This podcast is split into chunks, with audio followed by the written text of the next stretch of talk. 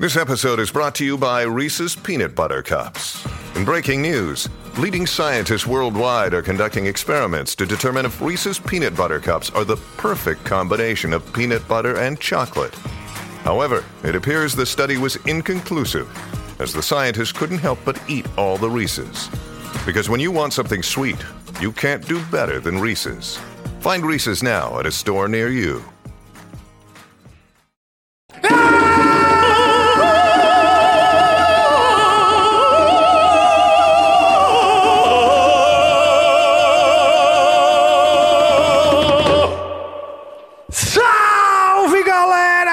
Capetas, capetos, lovers and haters! Sejam todos muito, muito bem-vindos, porque está começando exatamente agora, quase pontualmente, mais um episódio do Amplifica. Aliás, o primeiro episódio ao vivo desse ano de 2024 que se desponta, que nasce pelo horizonte e que a gente sempre no começo está cheio de esperança, né? É, de- colocando, depositando toda a nossa esperança de que seja um ano maravilhoso. E é isso que nós aqui do Amplifica desejamos para vocês. Continuar fazendo esse trabalho maravilhoso que a gente tem muito prazer de fazer. Aliás, salve equipe maravilhosa, todos aí. Salve. Temos Tainá, tem, temos Billy Joe. Chama, velho, eu tô zoando. Temos também Deco Suede on the Switch. Salve. Suzana Sugimori, que está aqui hoje, inclusive, nos abrigando. Já vou explicar mais essa história. E vocês, graças a Deus, que estão aqui conosco. E nós, para levarmos todos vocês num embalo, numa viagem para esse universo da alma, do coração, da mente, de músicos, artistas e amantes da música. Como você? Ah, sempre que ele acerta nesse, nesse delay maravilhoso, esse efeito, é, eu fico muito feliz. Obrigado, Joe. É, é isso aí. E hoje estamos começando esse ano num episódio especial com uma lenda, um grandíssimo orgulho para nós músicos brasileiros e para nós brasileiros amantes da música, da boa música.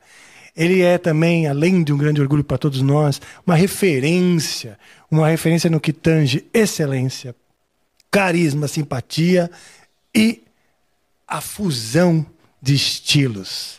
Esse cara é não, é, não só é um mestre da voz, mas também um mestre na fusão de estilos e faz com muita graça, com muita elegância e maestria. Sim, estamos com ele hoje aqui. Seja muito bem-vindo, Edson Cordeiro. Muito obrigado, quanto eu esperei. E é, esperei que eu digo assim, desejei estar Ah, aqui, na verdade, bom. né? A gente espera, deseja, né? Eu vendo uns, uns alguns colegas aqui, fiquei. Sou fã, né? Vejo sempre. Que vejo bom, sempre. que bom. Porque, inclusive, são é, é, esse tipo de programa que você faz que nos salvou, né? Nos salva, nos redime, porque. é, e a minha maneira de ter contato com, com a música brasileira também, quando Ah, eu que estou lá, que eu moro na Alemanha, já já conto tudo. E muito obrigado pelo convite. Muito, Eu que agradeço. muito honrado com essa pessoa maravilhosa aqui. Que bom, eu que agradeço que você veio, que aceitou.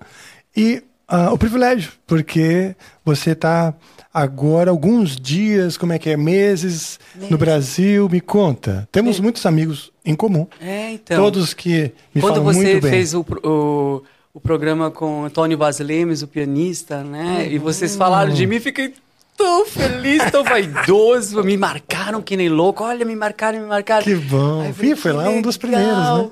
Rafael, sabe quem sou eu? Eu não acredito. Nossa, assisti Falou de você. mim, eu fiquei... Eu- Cara, antes de começar o ano, eu já assisti os seus shows.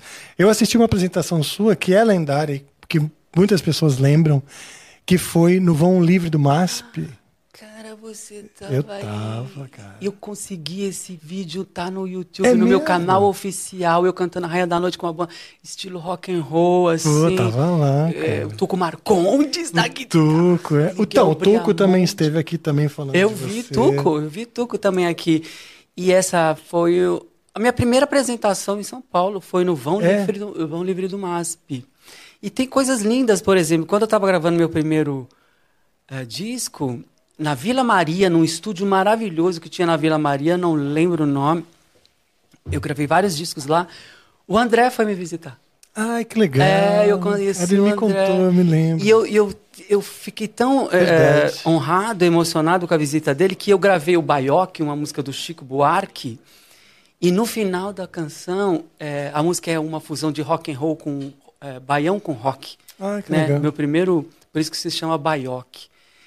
Eu dou, eu dou um drive lá no final em homenagem ao Angra, entendeu? Ah, Com certeza. sei. Porque foi, e foi a última coisa que eu fiz que eu falei, ó, gente, eu vou Passou- fazer, Foi a última não coisa que eu fiz em duas semanas, que eu não pude falar mais, né? Tipo isso. E eu tive que fazer essa, essa voz, que para mim é, é um registro que, que eu até posso fazer, mas se eu faço, eu não faço outra coisa. Não, Porque a- é, sacrifica um pouco. Então foi a última coisa que eu fiz no disco. Foi esse drive, assim. Tá. Que legal, Em homenagem ao heavy metal. Você também teve aula, tinha um professor de, de canto barroco que instruiu muito o André no, no que tange o tenor, é, contratenor, né? Você também, é Ah. O Chico, ele Chico, chega- o Chico Campos, né? Chico Campos, foi esse? É.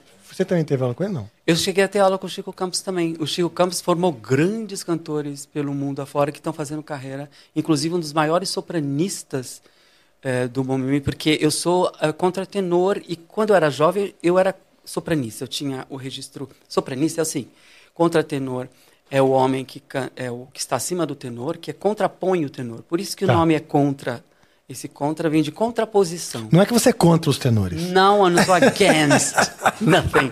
Mas eu sou assim, e eu, eu sou, con- só que tem, um, ah, tem os, os caras que cantam com a voz de cabeça, a voz aguda, que são eh, mais agudos ainda. Então eles são chamados sopranistas. Hum. É e nós mesmo? temos um que é meu conterrâneo de Santo André, aqui de São Paulo, que se chama Bruno de Sá, que é uma que está fazendo uma carreira linda na Europa, cantando nos maiores mesmo? teatros, que é aluno do Chico Campos. Ah, Eu sou tá. aluno do Eduardo Janho Abunhad, é o meu professor aqui, é, de sempre, sempre foi meu professor. E o Chico, já passei pelo Chico também, Vamos lá. Você começou na, cantando na igreja, não é? na igreja. Cordeiro, né, bem? Hã? Cordeiro, onde era estaria o cordeiro? Era, era- E tinha um grupo vocal chamado Cordeirinhos do Senhor. que fazia coisa, né? parte. Então, e- mas o cordeiro é de família. Família, cristão novo, né? Cristão, Ah, é? aquela história dos, dos judeus que eram é, obrigados Sim, a se que, que, que, converter. que se converteram. Então, o cordeiro também foi um Pra- desses pra novos da- sobrenomes. Novos, é para fugir da, da Inquisição. Sim. Todos os meus, meus familiares, é Pereira, Lima, são todos sobrenomes São todos- de cristão, de judeus forçados, né? Sim, a De- maioria se dos, converter. dessas famílias portuguesas tinham isso, né? É, é. Muitas dessas, aliás. E é meu nome mesmo. Meu pai é- se chamava Gentil Cordeiro. Nossa, esse aí tinha que, nome estar na igreja lindo, mesmo. né? né? meu pai, minha mãe Dona Odete, que está com a gente aqui ainda. E a igreja, a igreja do Evangelho Quadrangular. Uma igreja geométrica. Que bom. que bom, porque senão não fica em pé. Não fica em pé, exatamente. Que ótima observação. E é, eu fui dos 6 aos, 10 aos 15 anos, eu fiz parte dessa igreja. Olha, E lá que eu descobri que, can, que, que cantar era, era um barato, assim, era uma coisa que eu gostava. Só que eu, eu descobri de uma forma estranha, que era a forma de cala a boca, pelo amor de Deus. Né? Em casa eu tenho três irmãs e fazia da vida delas um inferno, né? Que é, era cantar o dia inteiro, né? E ninguém ninguém aguentava. Falava, é, "Bota e ninguém imaginaria que cantar." isso seria uma profissão, um dia, uma profissão para mim, né? Mas não- eu entendo, né? Eu não saco. Dessas, dos quatro, você é o mais novo, mais... Eu sou o penúltimo. Eu Hum. tenho uma irmã mais nova e duas acima. Ah, a tá. Sueli, a Caroline, o Edson e a Cláudia. Ah, que legal. E eu vim assim na, na esperança de, de salvar a família jogando futebol, né? Porque é, meu pai era São Paulino, mas ele homenageou o, o Pelé, que, Olha só. que o nome do Pelé originalmente era Edson, era antes do nascimento. E em homenagem ao Pelé, e ele descobriu muito rápido que não- eu não salvaria a família com, com o futebol. Não eu- com o futebol. que até hoje não sou, não sou de futebol, eu realmente. E a igreja foi. Não, mas a igreja, a história da igreja. A, o canto litúrgico, né? A história de eu louvar. Antes louvar. Louvar é, e a, a, Bíblia fala, o perfeito louvor é o que sai da boca da criança, né? Essa ideia dessa pureza, desse, dessa ingenuidade, dessa, né? E só que eu saí da igreja porque eu sofri um abuso sexual. Ah, fala sério. É, com 15 anos eu sofri um abuso e, e eu era muito inocente, a igreja era tudo para mim, Deus era tudo e aquele pastor era o intermediário entre mim e Deus. E eu achei, eu confiei demais, como muitas pessoas acabam confiando, né, acabam desconfiando das pessoas erradas, inclusive, né? Que talvez o perigo às vezes está bem mais perto do que você imagina. Que droga isso, é. hein? E, e esse pastor, por um lado, abriu o caminho para eu fazer o que eu realmente queria. E me sentia muito culpado, porque desde até os 15 anos eu não podia ouvir outra música que não fosse evangélica, não podia cantar outra música que não fosse evangélica. Então eu vivi meio preso nessa história. E demonizando a cultura afro-brasileira, que hoje eu amo. Eu não tenho religião, eu sou ateu, mas eu, eu, eu, eu adoro cantar louvor, seja ele qual for, de qual religião. Hoje em dia eu estou até mais próximo de louvado que eu acho que eu estava antigamente. Sim. Eu tenho essa. essa eu gosto também muito, de, tenho, tenho afinidade com, com o repertório sacro. Que é muito vocês bonito. colocaram numa vinheta um, um, um, canto gregoriano que eu cantei, que eu gravei como vinheta do, da nossa, do nosso encontro. Qual? Ale psalite cum luia, ah, ale concrepando psalite cum luia. Eu gravei essa música no meu prim... no meu segundo LP, sei lá, e é do século XIII. Um, um Olha, que legal, cara, que legal. É... Não, então, vamos lá. Vamos falar então disso, né? Desse canto de louvor que você te ajuda, colaborou com a tua entrada no universo musical, musical. né? E a adoração pela música. Exato. Não é? E a gente, através da música, a gente adora muitas coisas, que não especificamente a religião, mas a, a música, ela sempre, eu acredito, que transcende. Ela nos conecta, né? Com Deus. Se você imaginar que Deus está em tudo, né? É. E, e essa coisa do mistério, da abstração, da subjetividade, do inexplicável, sensações que a gente não consegue dar palavras. E a música, ela tangencia isso daí, esse universo. E mas que, que droga, porque isso é uma das coisas que. É, me... e na igreja foi a primeira vez que eu ouvi Canta Que Nem Homem. Também teve. É que é o homem, né? É Dos estereótipos, homem, né? É a, é a, tristeza da coisa assim, que não, a gente não está lidando só com o divino.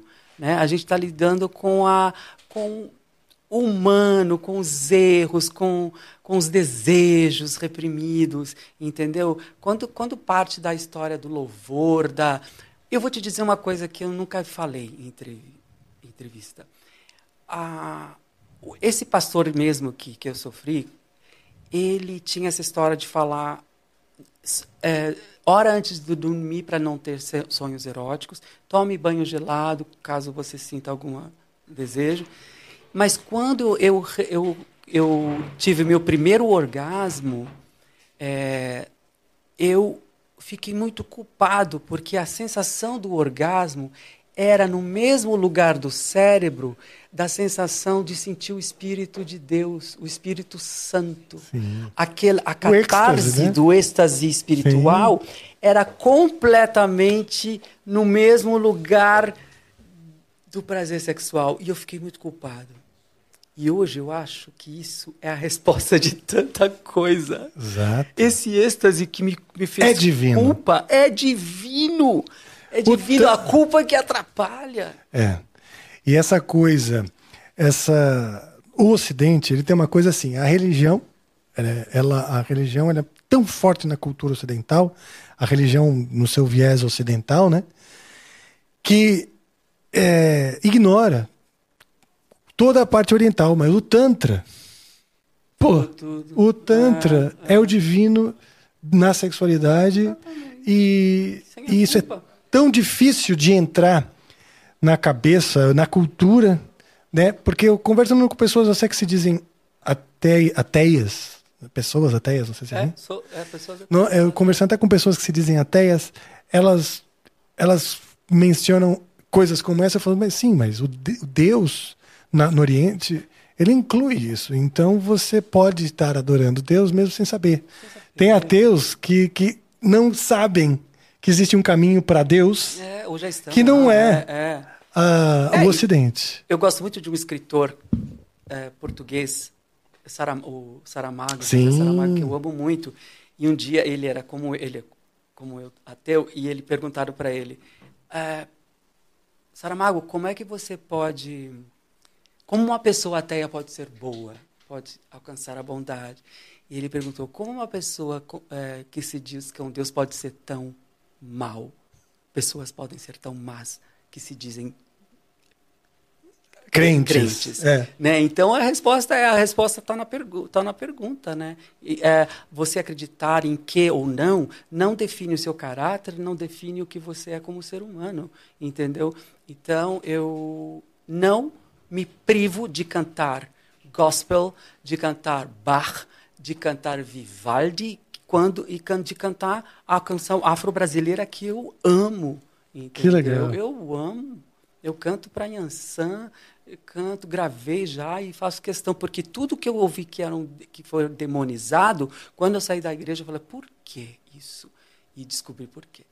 E hoje em dia eu tenho muito respeito por, to por todas essas, inclusive pela, pela religião que eu pertenci. Eu falo isso com respeito, sabendo que pessoas ruins existem. Exato, exato. Bom, é, obrigado por ter já de cara né, se aberto de maneira tão franca conosco e Ah, é um prazer falar Fico com você, porque aqui é... gente feliz demais porque esse é um âmbito que, que me interessa muito, que é onde a música e a espiritualidade se encontram. Entendi. É. E a espiritualidade que eu estou falando não é religião, Claro que né? não. é a, é a função sagrada da música de nos ah, transcender, transcender o espírito, a mente, de nos colocar, de mostrar uma realidade maior, ampliada, que não é prática, não é objetiva, mas que, sim, no fim, nos impulsiona a sermos melhores. A arte nos salva. Salva, né? A arte é a solução. Bach, quando escrevia todas as partituras que ele terminava, ele colocava a letra SDG, Solo Dei Glory, somente para a glória de Deus. Olha só que E é bonito. isso, a, a arte nos tira, nos salva dessa triste realidade, dessa triste realidade. Né? E eu, eu fui salvo pela arte, eu estou aqui só também. pela arte, Eu você também. também. Eu digo que a realidade é um confinamento. E o que me tira desse confinamento Ah. é, é a música. Esse confinamento sem a música eu não sobreviveria. É. Sabe assim, só o dia a dia, o fazer, o trabalhar, o comer, isso, aquilo, eu enlouquecer. Eu vou tocar num assunto que, se você me permite, que eu nunca também. Ó, gente, aqui a gente vai falando Eu coisas. super permito. Que, por exemplo, eu, eu, eu vi a Anitta, a grande Anitta, maravilhosa, falando uma coisa interessante. Ela falou assim, perguntaram, mas Anitta, a letra do funk, a coisa do funk, eh, e ela falou assim, cara, eu não posso cantar o barquinho vai, o barquinho vem, essa história, porque as pessoas na, na comunidade não estão lá perto do barquinho, não estão vendo a ideia do que, de que a bossa nova fala de uma de, de assuntos que não interessariam. Eu entendo a Anitta e, e concordo em partes com ela, mas eu acho que a música também nos indica um caminho, eh, nos, nos ah, como fala, nos pinta uma paisagem que a gente pode sonhar com ela e falar assim, é aqui que eu quero estar. Né? Então a música ela é importante para dizer, ó, eu venho daqui, é isso que está acontecendo aqui. A minha vida é assim, ah, eu sou tratado dessa forma. Você denuncia, você é uma forma de denúncia, inclusive, de falar essa é a minha realidade.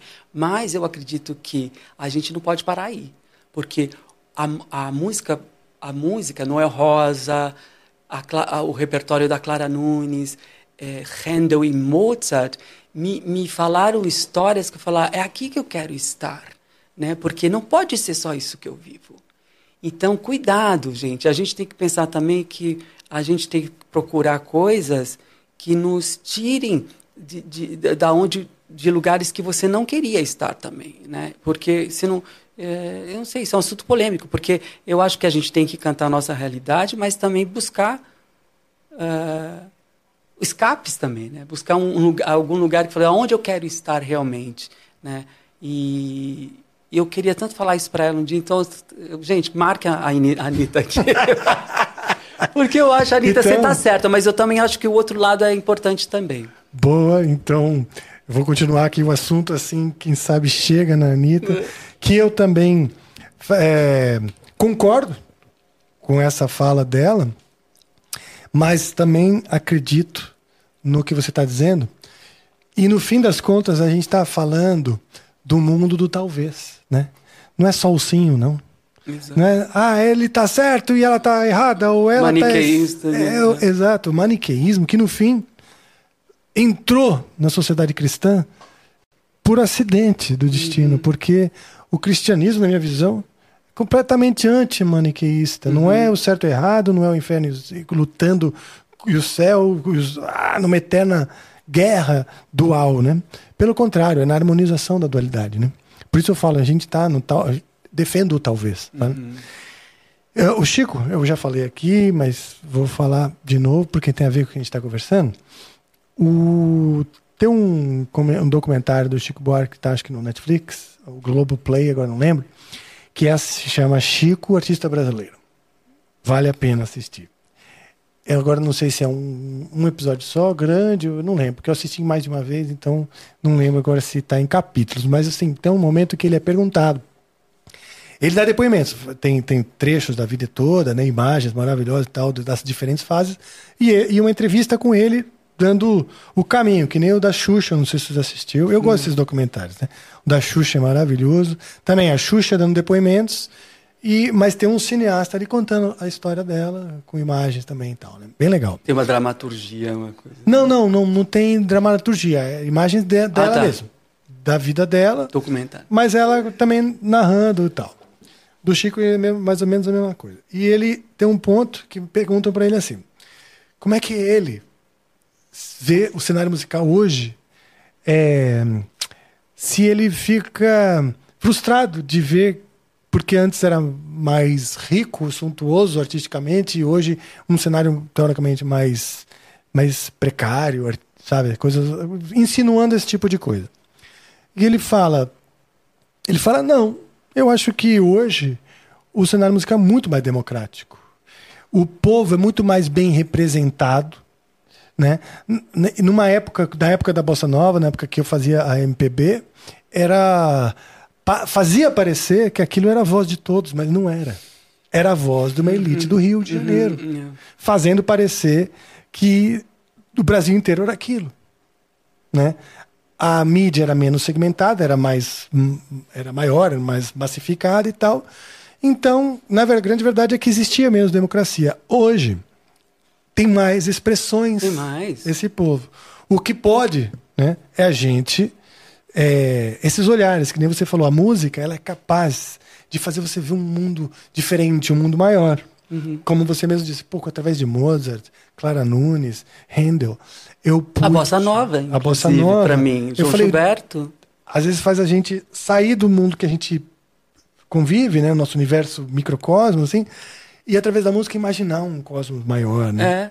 Vamos isso... falar uma coisa importante falar que a bossa nova é interessante o, o, Chico falar isso porque inclusive a bossa nova por um tempo baniu pessoas como Alaide Costa e Johnny Alf que eram que são importantíssimos na música mas por serem é, negros foram colocados de lado. É mesmo? É, a Laíde Costa, uma das maiores cantoras. E teve isso também. Não teve lugar para uma mulher negra, para um homem negro na bossa nova. Que não era cool, né, Exato, né? Naquela coisa é. de... Se a imagem é a pessoal de biquíni na praia de Copacabana, Ipanema, e, e, talvez ficasse parecesse fora de contexto porque era uma burguesia. Burguesia.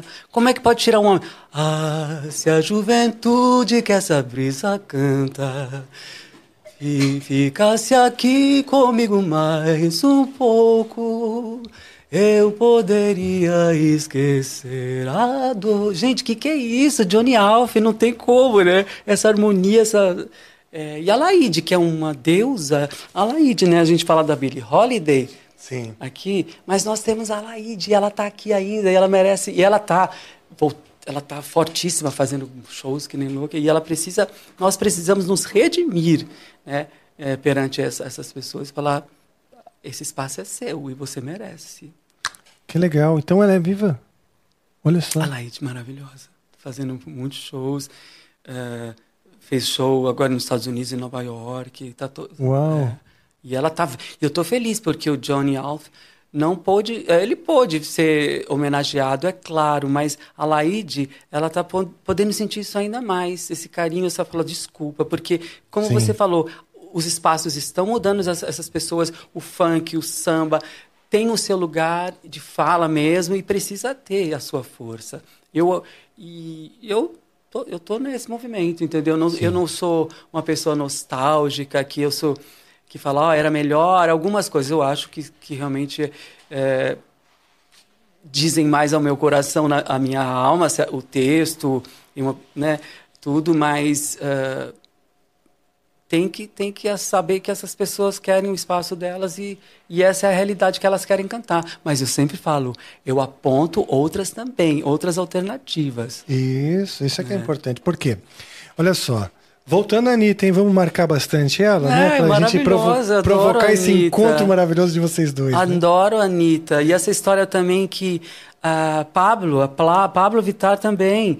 E, e a- essa ideia de que ah, os textos, né? A, a coisa, o eh, forte, sexual tal.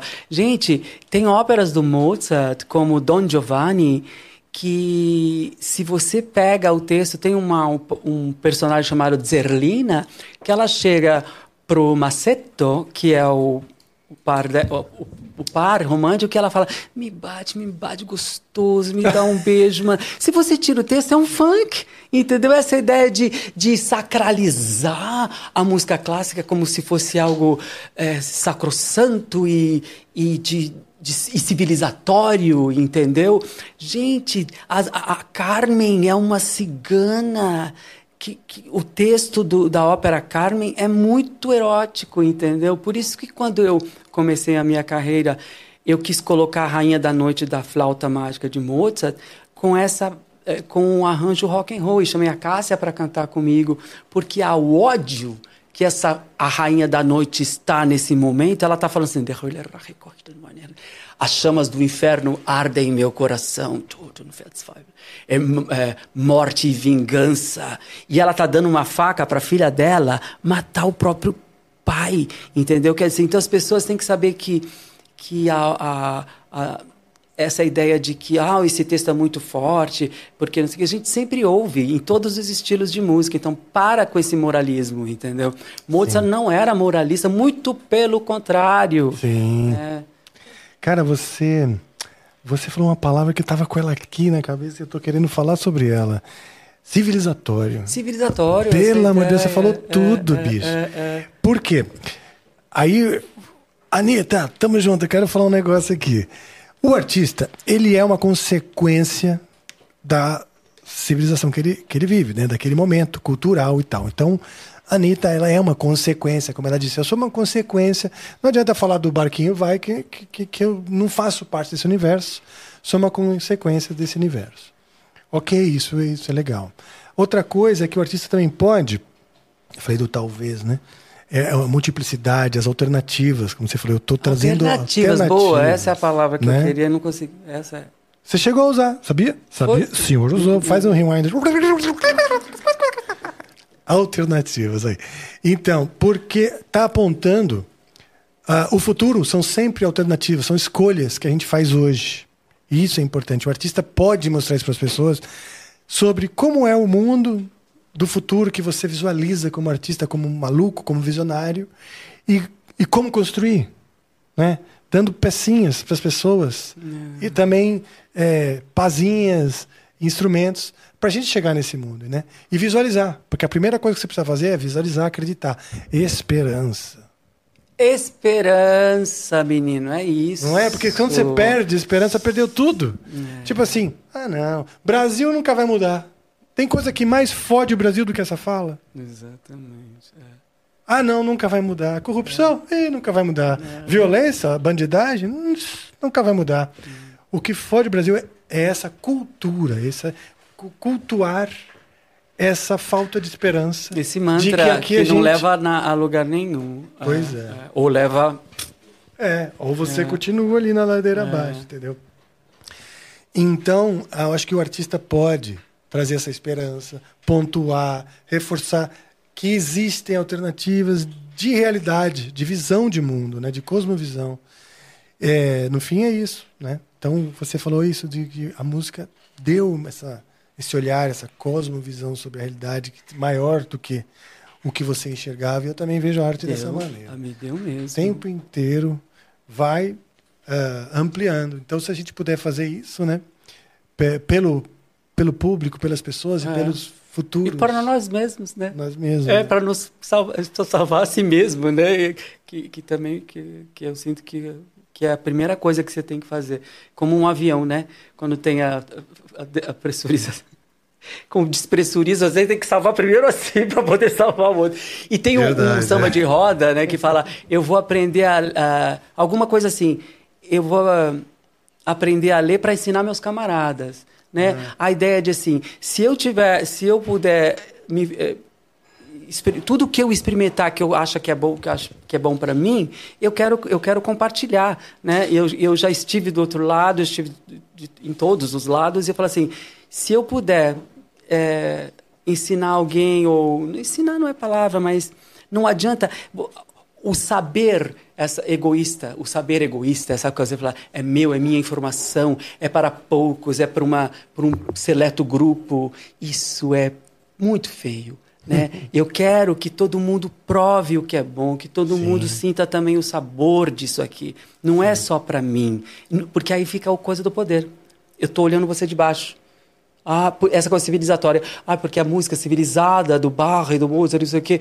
Eu, por exemplo, eu, eu não gosto daquela coisa de foto de música clássica quando esses maestros que se sentem da nobreza. Não é nobreza, gente. Não é. Isso não pode se distanciar das pessoas. Sim. Relaxa. Isso a gente tem que aprender com o funk, bem. O maestro tem que ir lá, sabe, ouvir a cor, o batidão. Vai lá ouvir o que, que é entendeu? Sim. Tira essa postura boba que só vai distanciar Sim. das pessoas. E aí que eu reforço, não tem que ser. Eu, eu, eu sou contra essa coisa é, civilizatória. Porque arrogante, né? Arrogante demais. É de uma arrogância achar a que. A gente é 99% chimpanzé e com muito orgulho eu sou um macaco, entendeu? E eu não quero ficar o tempo inteiro me sentindo culpado por isso. Exato. Sabe assim? Ah. Porque tem um, esse 1% que quer negar todo o resto é, é um processo falido de, de, de pra, pra, que vai só te levar para tristeza, para frustração. É. Porque você vai estar tá nadando contra uma coisa, contra uma natureza, né? que infelizmente é mais forte que você, né? Uhum. E nessas vem essa coisa da culpa civilizatória, seja assim, se molde. Essa é a grande arte, essas são as e essa é a periferia, isso aqui é o que é, né? O que, o que não, para com isso. A Rainha da Noite, a área, eu, eu conheci a sua carreira, ela, ela mostra isso que você acabou de dizer, de trazer para as pessoas, né? Eu conheci essa área através de você. É. Que privilégio. Esse é o meu você maior traduziu... prêmio que eu posso receber. você traduziu, né, para mim, um universo que eu estava entrando, porque eu entrei na faculdade nessa época. O seu show no, no, no que foi em 90 ou 90. 90. 90? É, não tinha nem né, então, gravado ainda. Não tinha, né? Não. Então, eu estava no primeiro ano de faculdade, fazendo faculdade erudita, de música erudita. E era um universo meio novo, né? Minha, minha avó foi concertista e tudo mais, mas eu sempre fui do rock, da, do rock brasileiro, rock internacional e tal. Já estava curtindo um MPB, Caetano Veloso e tal. Mas o, o mundo erudito mesmo, de, como um entretenimento, uma experiência, para mim, é que era, era muito novo. E você traduziu. Que legal. Porque com rock. Com rock. tu com Marcondes. Ali na guitarra, eu falei, Ah, essa porra aí, cara, combina direitinho. É a coisa da guitarra e do soprano ligeiro, né? Desse duelo. Isso, vou te contar, eu conheci essa, essa ideia, não foi minha original. A ideia veio de uma banda escandinava chamada Dolly Deluxe, é, muito dos anos 80. Assim. Mas você ouviu? Eu ouvi no, na televisão, que não tinha MTV, não tinha nada. Eu ouvi e falei, cara. Só que as meninas, tinha umas. A, a, a, soprano, quem fazia a Rainha da Noite era uma mulher, né? Uhum. Linda, assim, cantando a Rainha da Noite, e a banda tocando I Can't Get No Satisfaction. E eu falei, um dia eu vou fazer, vou fazer o contrário, né? Porque eu conseguia cantar a Rainha da Noite, que é, é uma das áreas mais agudas para mulher, né? Na ópera, na, na, na música clássica. E aí chamei a Cássia para fazer a parte grave, né? E por que eu estou falando isso? Assim, a ideia original de misturar, colocar a Rainha da Noite nesse contexto, rock, nessa ira roqueira, foi dessa, desse grupo escandinavo. E aí eu fiz. Uh, no, mas no começo eu não misturava com I Can Get No Satisfaction. Se você vir lá no, no YouTube, no meu canal oficial, você, é, é o primeiro vídeo.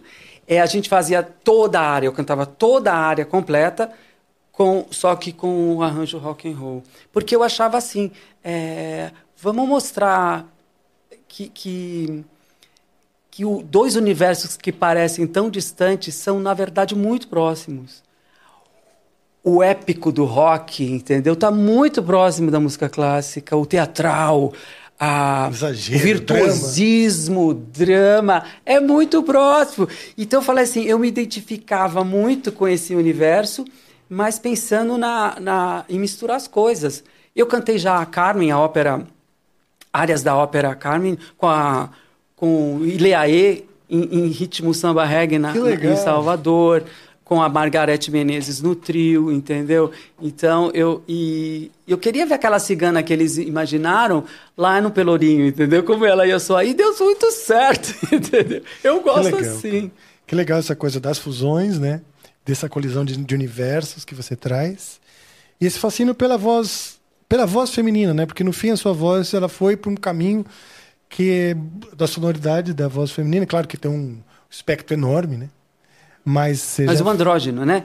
Mas o andrógeno é o que, que, que caracteriza. Pois é. E tinha também no, no na igreja tem uma história dos castrates, que eles queriam aquela voz pura da Bíblia. Hum, quer saber dessa história? Quer dizer, você já sabe, vamos contar para eles? Vamos contar, vamos contar. É o seguinte, gente. Nesse, vamos lá. No o século... mesmo no castrate. que maravilha. Eu encho o saco dele com é, tudo. É, é o... Sim, vamos lá. É, a ideia da, da Igreja Católica foi o seguinte: ela, eles observaram que os mouros castravam os eunucos, né, séculos e séculos atrás, e eles perceberam que isso acontecia uh, uh, quando o eunuco era castrado antes da puberdade, a voz não não, não é mudava. Né?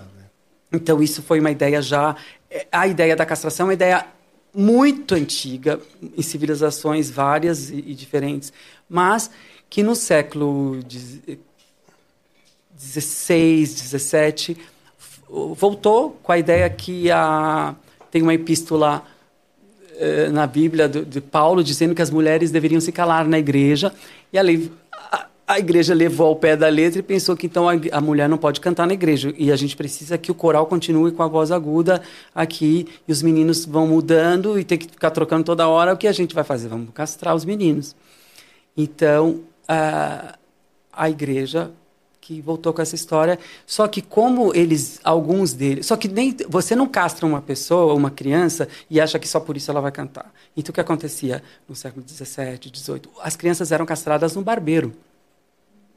As barbearias de Bolonha, que até hoje em Bolonha você vê vesti vestígios desse tempo. Tem bolas no chão, assim, até hoje. Eles, eles cortavam a veia aqui, assim, e, e é tiravam, é, uh, e desligavam o testículo, né? E muito, morria de, de morria muita criança. E as que se salvavam algum, é, iam para os conservatórios e os castrados sempre tinham, por exemplo, para você saber, os, os, conservatórios tinham os melhores lugares da, de, de dormir, por exemplo, que era mais perto do teto porque tinha mais sol, eram reservados para os castrados. Eles tinham privilégios, né? Assim, de tratamento, porque o exigia muito sacrifício.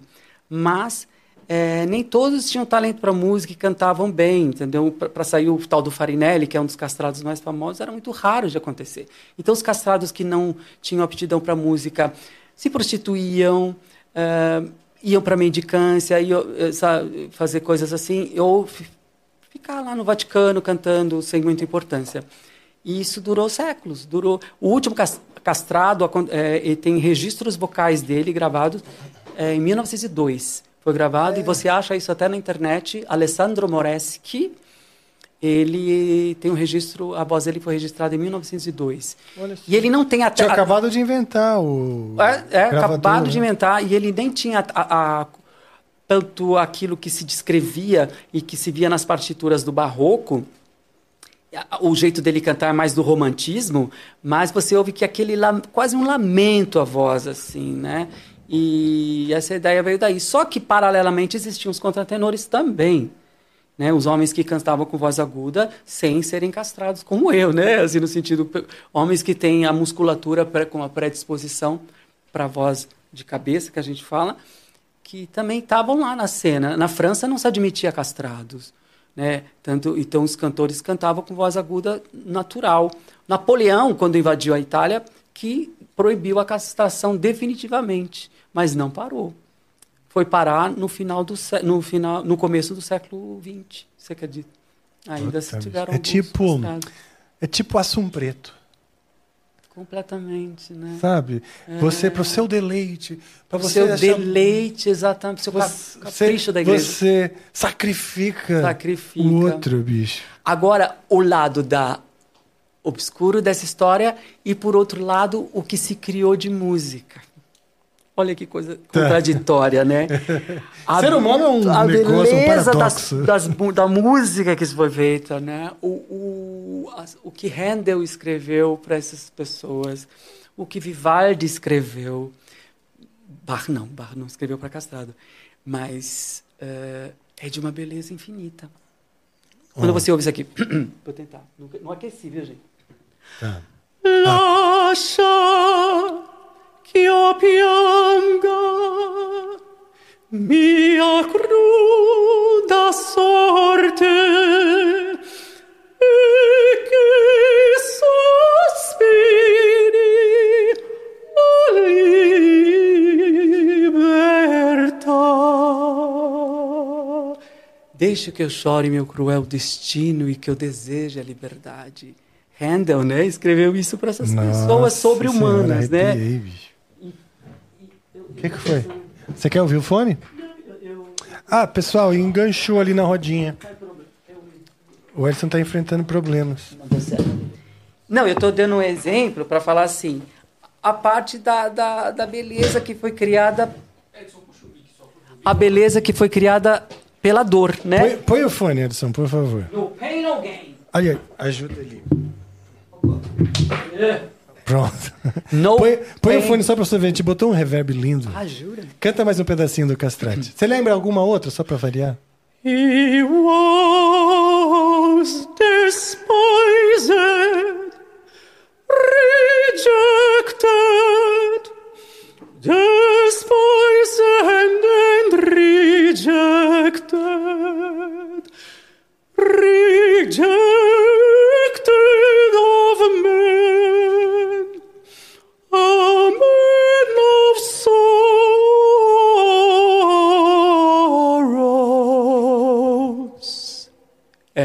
Messias. o meu amor. Meu Deus, meu. Obrigado. Deixa eu te perguntar. É, essa em alemão não entendi. Não, he was. Ah, yeah, eu vou falar para você. He was despised. Despised and rejected. Yeah, ele tá, é o Messias de Handel, ele está descrevendo como, né, como Jesus foi desprezado e rejeitado. É tão lindo isso. Só que é bem mais lento, né? Eu, eu, fui, eu fui adiantando aqui tudo assim, né? Sabe uma coisa que eu acho muito legal? É no canto, né?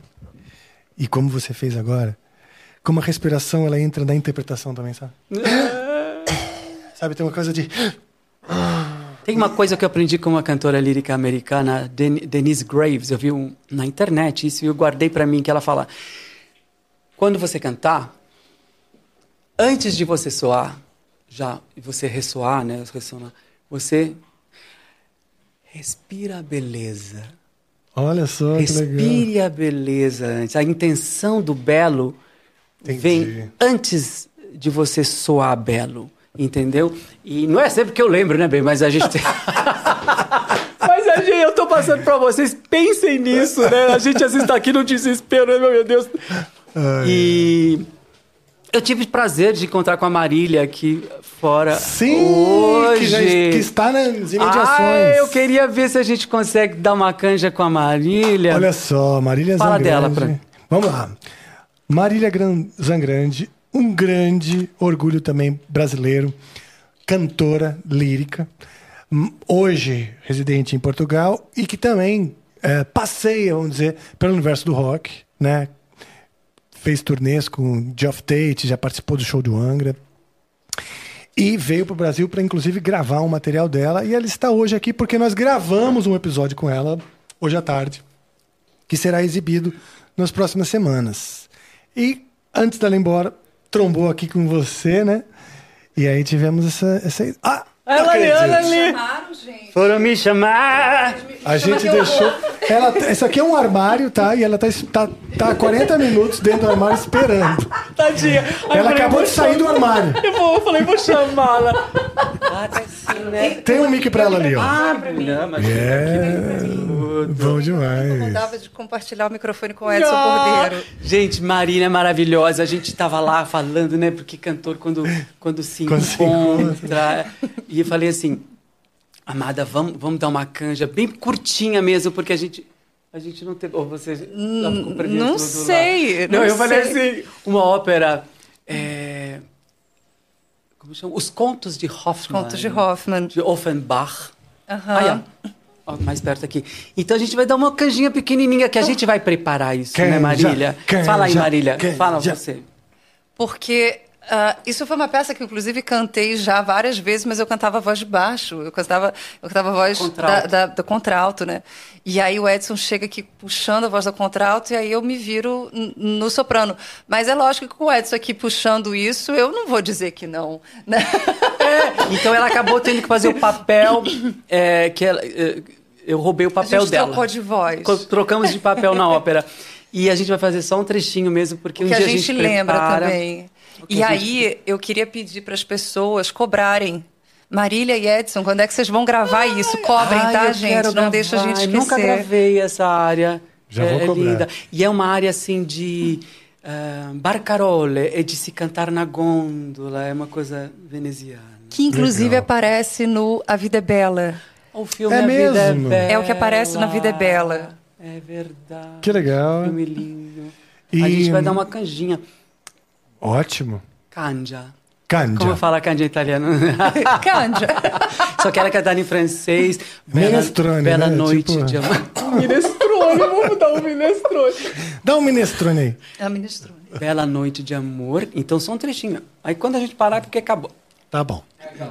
Ah, por favor, é. Isso. Maestro.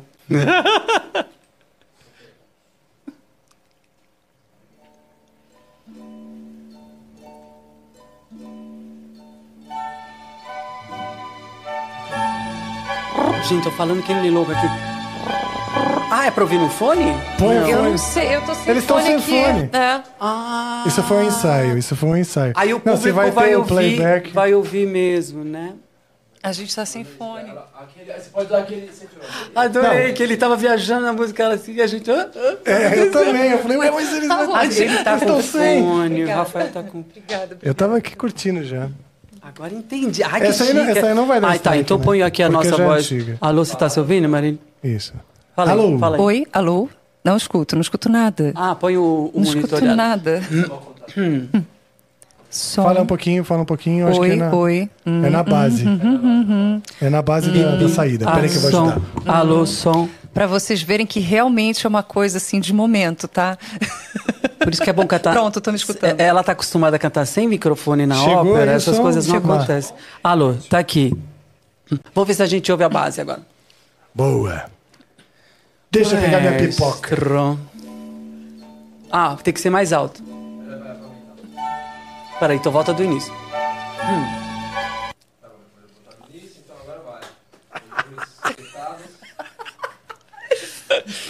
Todo mundo aguçando seus mamilos. Só um pouquinho. Belle nuit, oh nuit d'amour, souris à nos ivresses. Nuit plus douce que le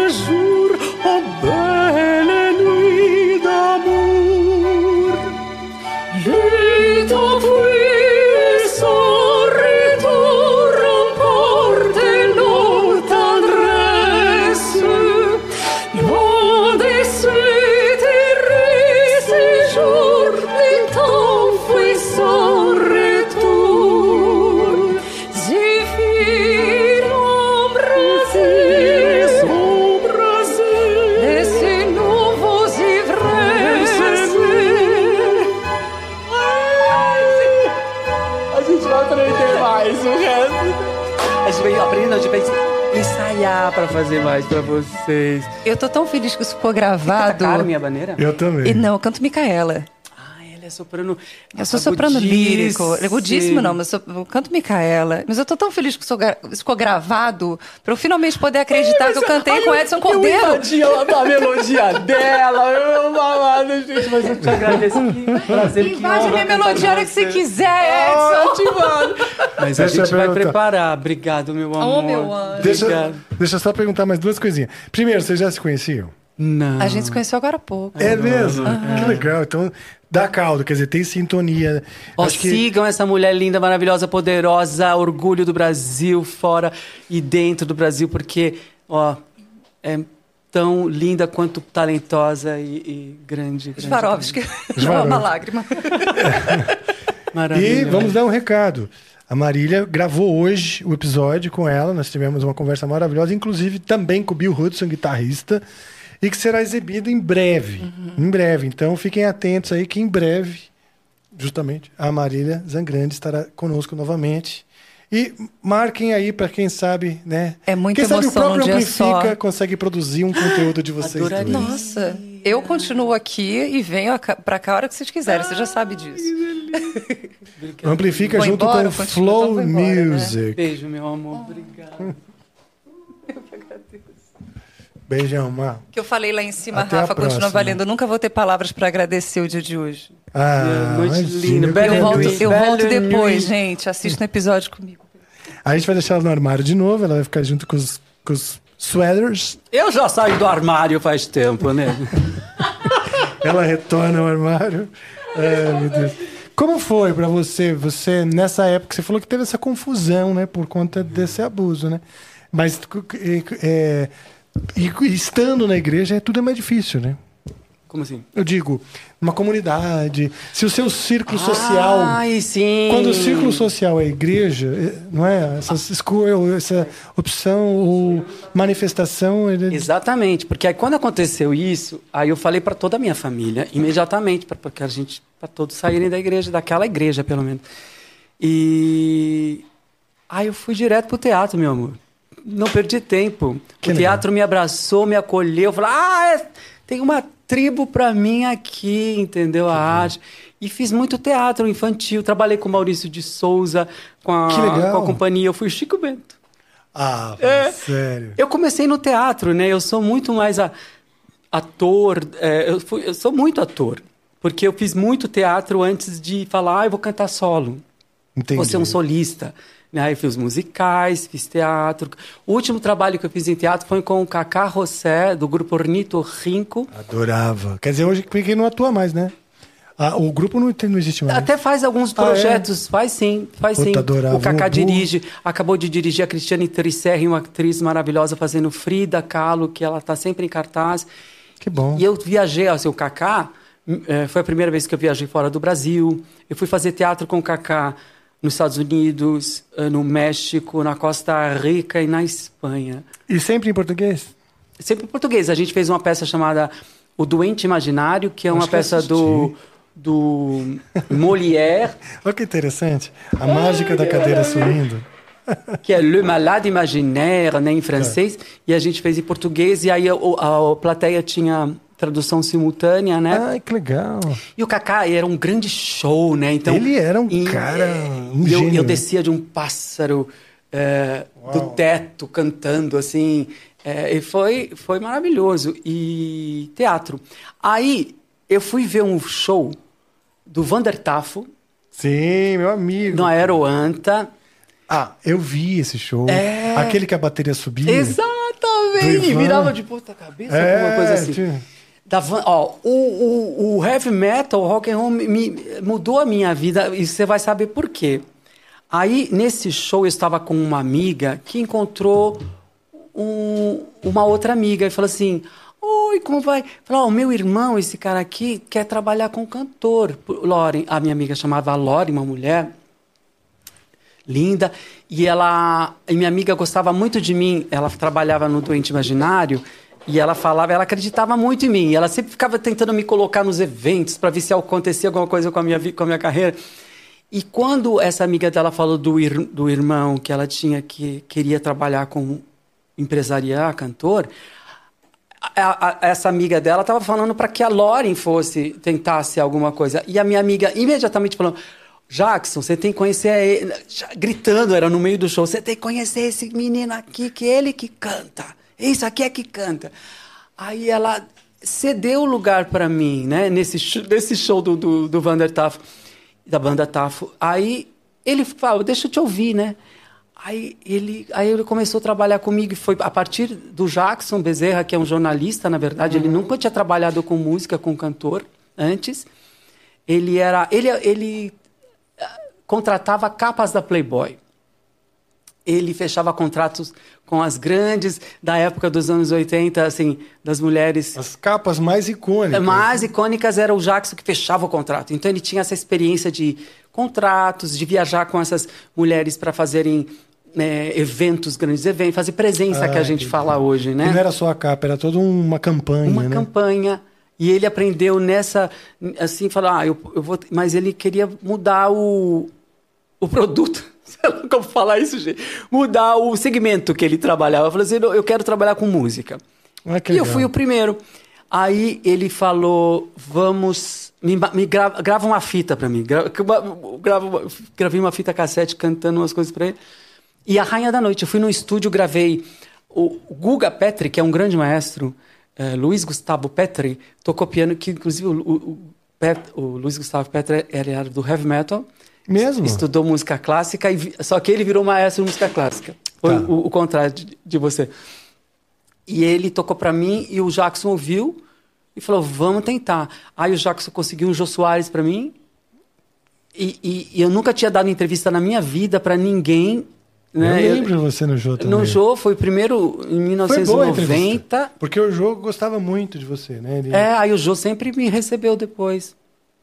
E o Jô, a produção toda, a- acreditou que poderia ser uma boa entrevista, porque eu cantava na rua, eu tinha umas histórias assim pitorescas da minha vida. E tudo aconteceu. Então, eu agradeço ao, ao Vander Tafel também, né? Que Que, que, bom, por causa cara. desse show, eu, eu mudou a minha vida. E o Que Jacques legal. foi um empresário maravilhoso durante por muitos anos. Viajamos o mundo, tudo com esse é, essa parte que a gente sabe que tem que ser, que, que tem que existir na vida do artista. Que eu sempre falo, gente, é bom aprender a tocar, vão aprender a cantar, mas será que não tem algum lugar que as pessoas possam aprender a ser empresário? Porque isso é tão difícil achar um bom empresário, né? É verdade. A demanda, né? É, é, tem muito mais artista, É. a proporção é muito maior do que alguém que administre isso, né? Aliás, em todos os, vamos dizer, os níveis, né? A gente, eh, a gente se prepara muito para ser músico, para nossa expertise, mas no fim, primeiro que a gente precisa saber um pouquinho de tudo, para saber com quem você vai escolher. Ou quando você vai ler um contrato, você vai olhar um- uma foto, um vídeo, um pouquinho de tudo você precisa né, saber. E também de quem vai te representar. Mas eu acho que o universo musical, para quem quer participar ou se profissionalizar, é muito mais amplo do que só tocar ou cantar, né? Tem muita coisa para fazer e a gente precisa. Precisa dessas pessoas. Eu É. tive sorte de, de que meu, meu primeiro empresário já, já deu certo e, e a gente teve uma química boa por 15 anos. Muito bom. Foi meu primeiro durante e ficou muitos anos. E tem o Miguel, não é um do seu do pro- produtor do seu primeiro De vários, três primeiros eh, álbuns. Foi Isso. o Miguel Briamonte, gente. É um Miguel, grande Miguel maestro. Briamonte, que também foi diretor musical de uma das peças que você fez, não foi? Foi da primeira ópera rock que eu fiz em 1986, eu acho. Chamada, era uma ópera rock chamada Amapola. Era uma ópera inédita. Foi escrita a música toda pelo Miguel Briamonte. E com uma banda de rock, assim, e todo esse visual eh, gótico, assim, interessante. E lá que eu, eu, eu fiz um teste, foi meu primeiro. Eu tinha 17 anos, 17 para Nossa. 18 anos. E fiz o teste e passei, foi, eu não parei mais de trabalhar. E o Miguel fez. Aí eu fiquei muito impressionado com a música do Miguel, com a harmonia do Miguel, a- a- o grande harmonista. E eu fiquei. Um dia eu vou trabalhar com esse cara de novo, né? E aí, quando eu fiz meu primeiro, minha primeira turnê, ele, é, no Joe ele não toca, inclusive nesse primeiro programa que ele estava fazendo shows por aí.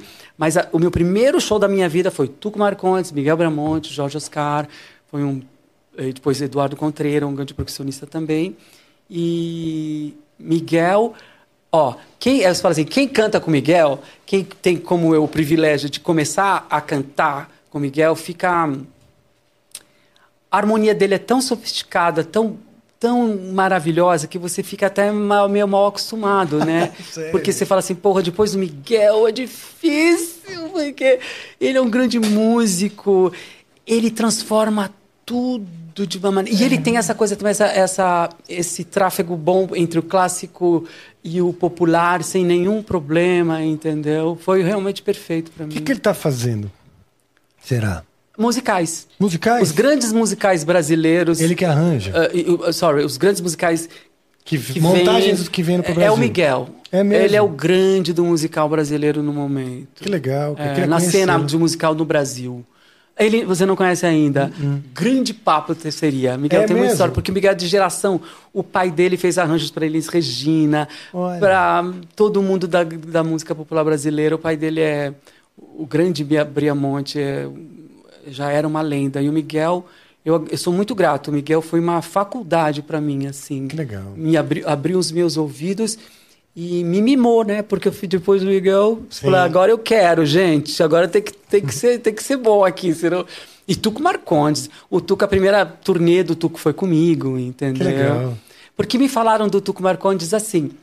A Loren, essa mesma fada madrinha que me apresentou ao Jacques, falou: tem um guitarrista que, que fez um musical na cultura inglesa, eles transformaram a, transformaram a ópera Carmen em rock and roll. Então ele já tem, Edson, a, a, a ópera no, dedo e ele toca lindamente. Nossa, eu fui conhecer o Tuco.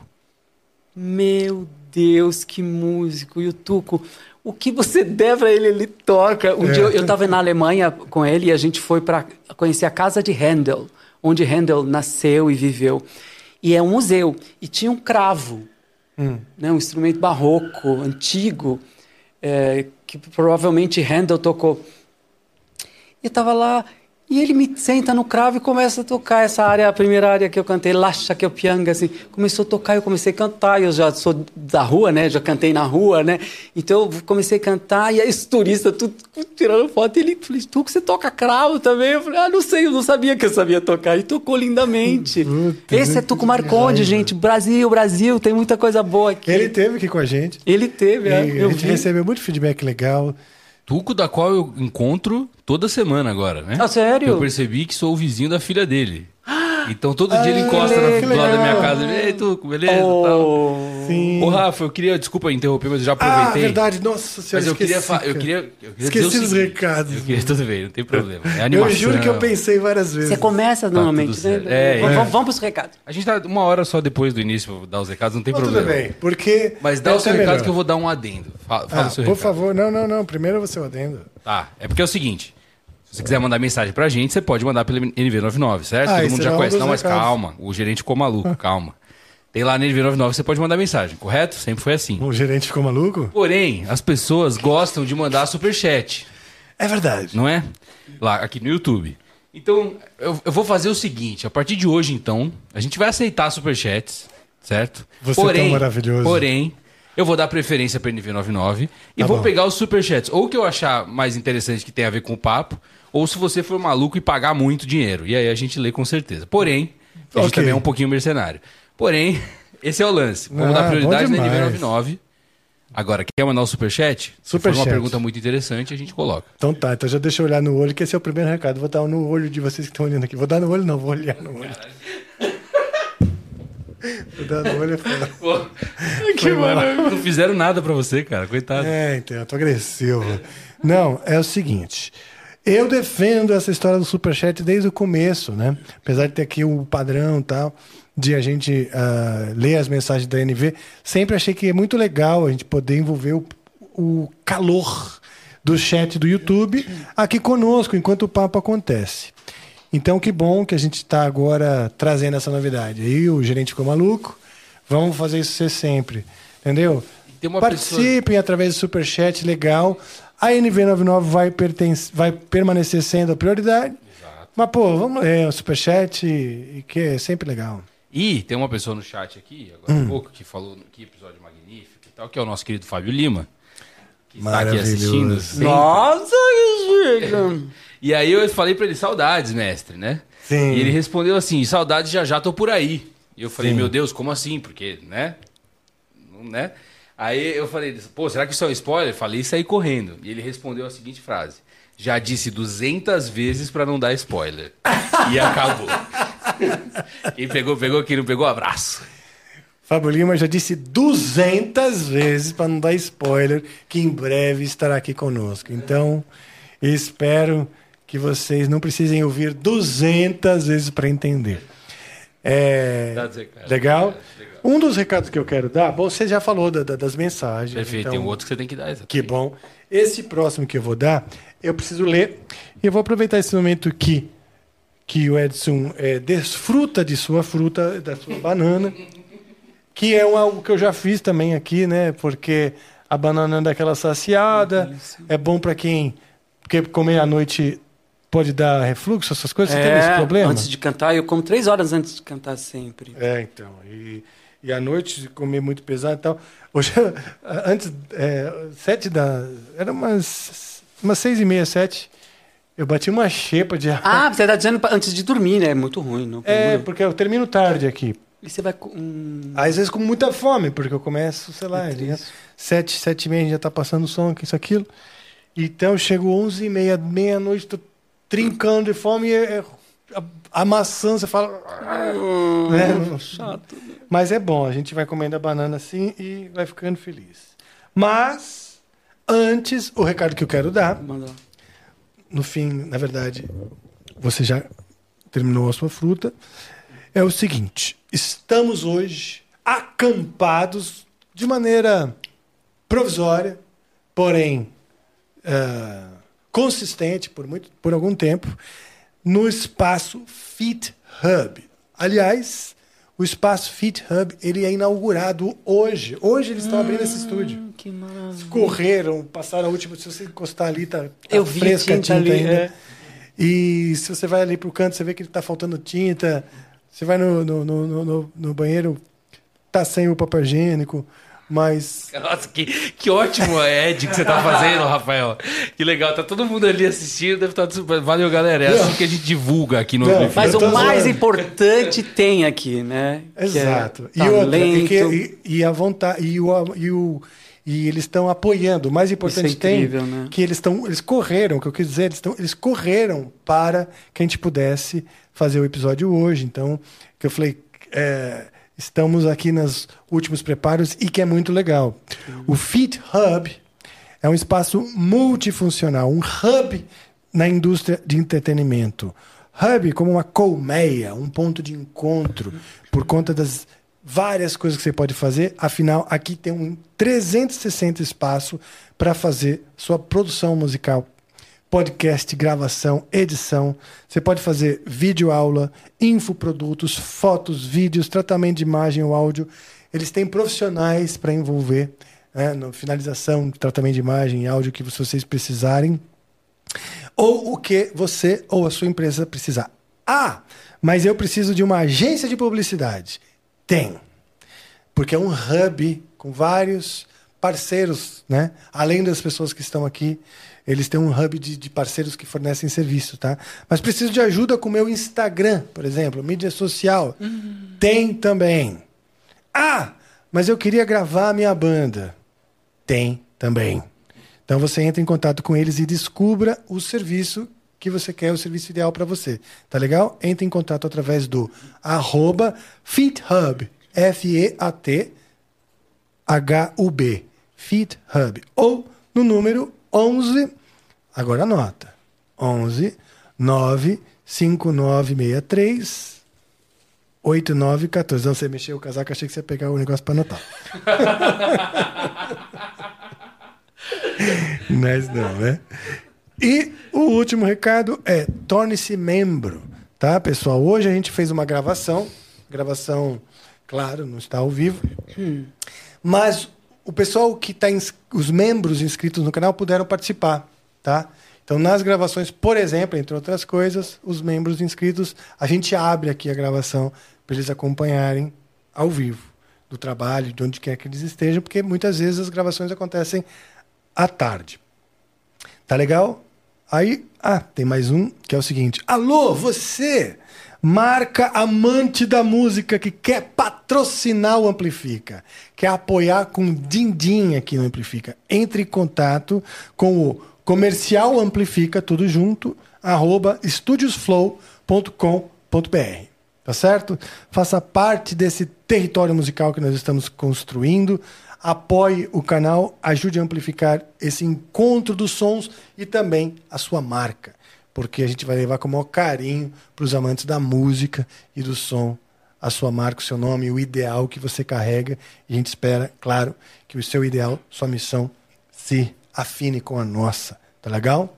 Já você de imprensa, site ou blog, eu tô, escrito, tô falando do jeito que tá escrito aqui. Tá bom, vai. Quer falar sobre um dos maiores e mais influentes canais de música na internet? Quer falar de inovação, conteúdo e criação musical? Ah, entre em contato com nossa assessoria de imprensa, tudo em pauta, tá bom? No, no e-mail Flow Music, tudo junto, Flow Music, arroba tudoempauta.com.br. Legal? Então, é isso daí. Você quer estrear Sim, o Superchat? Quero. Então, legal. É, vou- como ele foi o primeiro Felizardo a mandar aqui, então eu já vou colocar aí na tela para vocês verem, certo? Ah, legal. E aí,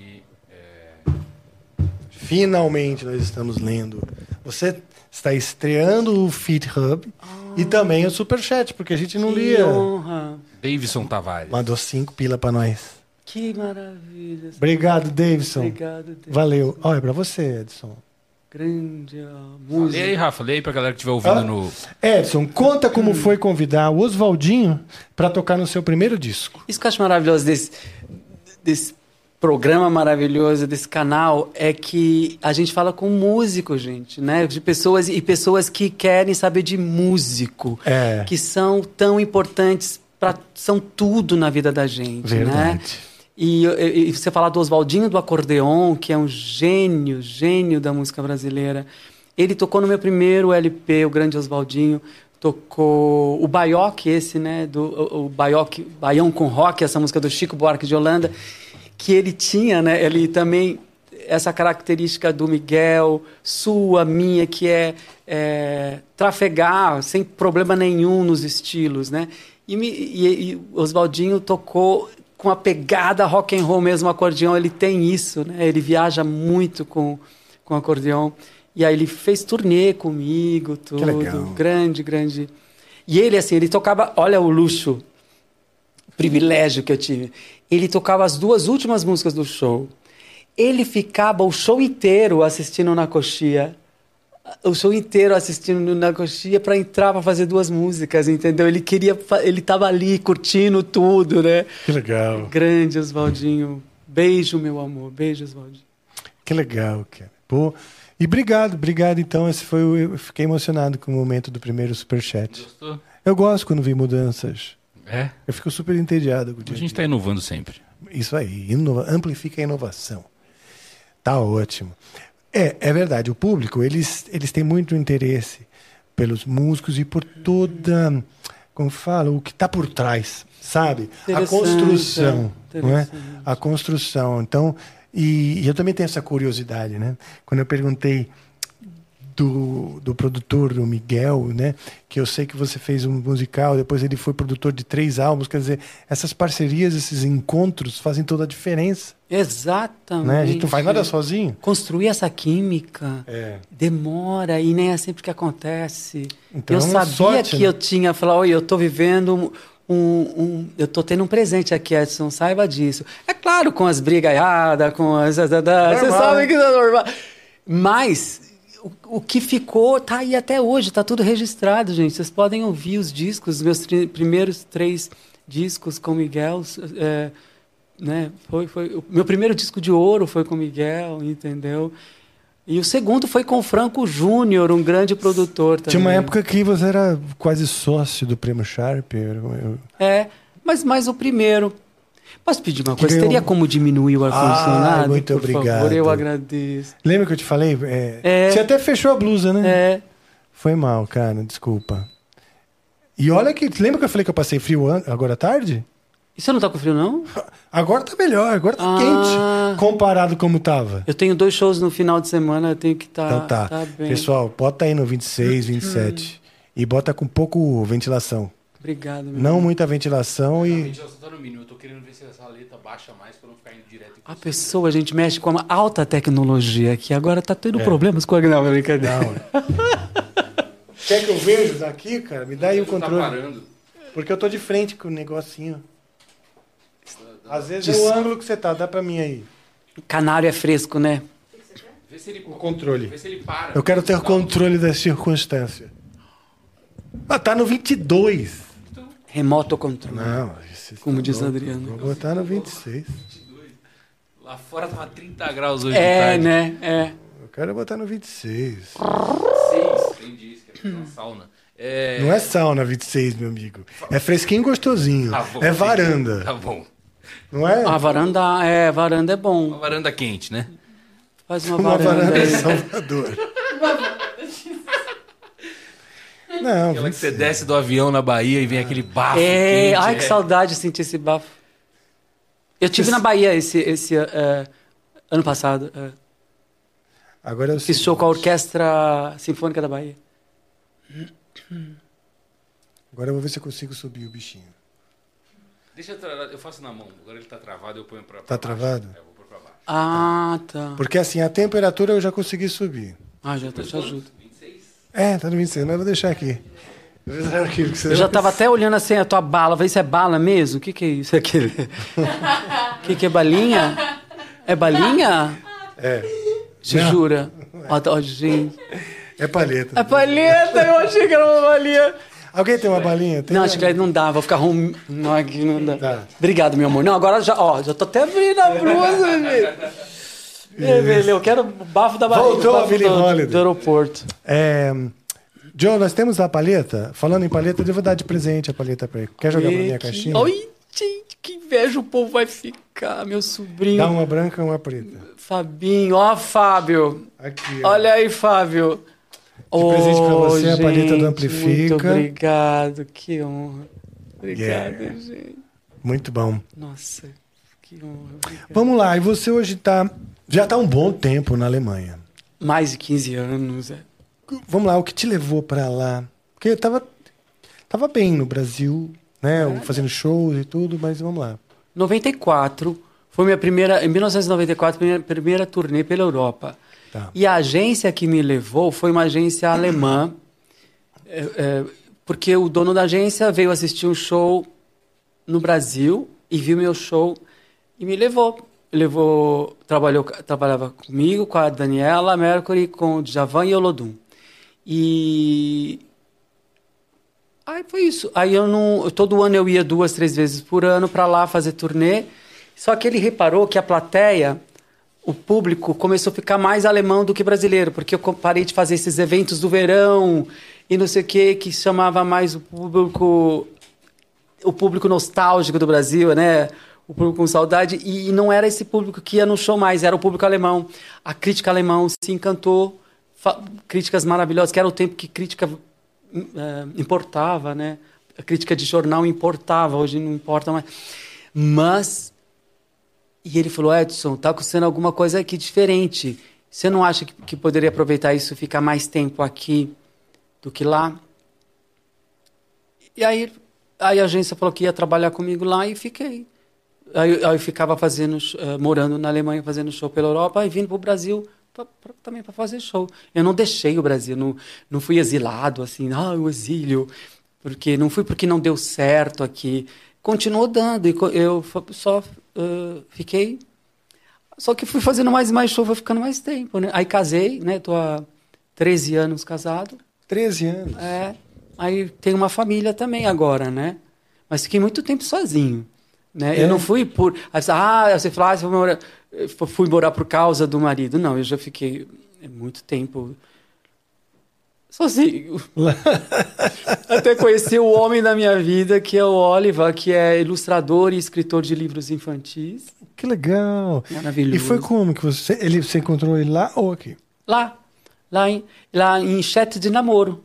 Chat ah, de namoro. Sério? Chamado Gay Romeo. Gay Romeo. yeah.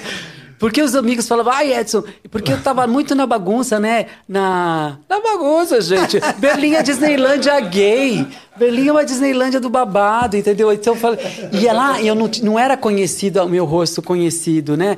Assim como. Você podia. Era, como né? é ou era aqui no Brasil. Que ia virar notícia. Não, então. Eu, eu fiz coisas absurdas, assim, que maravilhosas, que eu falei assim, gente, eu me descobri sexualmente na Alemanha, porque aqui era sempre, olha, e aqui no Brasil, quando você é conhecido, assim, no meu caso gay, fala, olha a Edson ali, eu sou a Edson, entendeu? Tipo assim, as bichas né, me via assim como, né? Ah, Edson. É, me, me, eu não sou padrão, não, eu não sou você... a bicha padrão que, que é padrão no nosso mundo gay, é o, o fortão, o cara, né, o, o desejado, assim, então eu era muito era muito difícil ter relacionamento, até sexual mesmo aqui no Brasil, porque eu sou andrógeno, eu sou essa coisa assim. E ser conhecido, no meu caso, pelo meu temperamento, não facilita. Eu fico envergonhado. Eu falo assim, a pessoa fala, e o Edson Cordeiro tentou fazer não sei o que comigo, o Edson Cordeiro olhando para mim. Isso me, me, me envergonhava. Você também não queria, sei lá, ser vulgarizada a imagem, né? e ficava assim, me sentindo estranho. Então, lá eu era o latino. Quem é esse latino? Aquele latino pequenininho? Eu sou pequenininho. Mas uh, eu não sou também o latinão, né? Latin lover. Mas eu, eu, eu sou exótico lá. Aqui Ai, eu sou mais legal. um. Né? Lá eu sou exótico. Então, eu me diverti muito antes de casar, sem saber que ia encontrar o grande amor da minha vida. Me divirto com o Oliver agora, né? Não que eu não me divirta, me divirto muito. Mas... Uh, eu não fui por causa para por, por causa para casar, por, né, por amor, né? Eu vivi uhum. muito sozinho, mas trabalhando muito. Aí uma banda de jazz famosa lá me convidou para eles nunca tinham trabalhado com um cantor. Aí me conheceram e viram, e eles tinham esses tinham Class Brothers, o nome deles. E eles tinham um estilo de misturar jazz é, música latina e clássica. O pianista era um grande pianista clássico. E quando eles me ouviram, eu falei, acho que vai dar molho, porque esse cara tem samba no pé, canta ópera, fala alemão, canta em alemão, vai dar certo. E deu muito certo. A Sony, eu gravei um disco pela Sony Music com eles lá, fiz turnês incríveis pelo, pela Europa toda. Eles já eram da Sony? Porque você era da São Sony. São ainda. Eu fui, eu fui da Sony durante muito tempo e com eles também, Sony. E eles são ainda da Sony, trabalham lá, são muito conhecidos nesse mundo que se chama crossover, que é essa mistura, né? Eles são os reis da.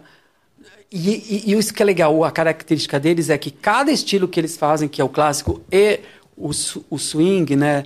Porque eles trabalham com dois cubanos, percussionistas maravilhosos, é com muita competência. Então não há, nada pela metade, entendeu? Quando é, é, eles pegam Chopin e transformam e respeitam os dois mundos, entendeu? Não fica uma coisa, eu faço isso porque eu faço mais ou menos e, e no meio aqui vai passar.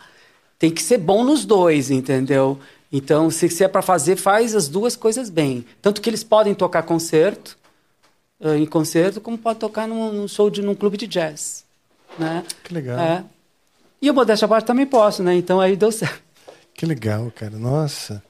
E depois do Class Brothers você também. Aí ah, fazendo meus shows paralelos, meus shows normais. Ah, tá. Não parava. Então, Não quer dizer, parava. então tinham vários, várias gigs. Ah, isso tem a- na Alemanha, interessante. Eu aprendi isso, eu estou trazendo para o Brasil. Quer dizer, para minha vida, que é.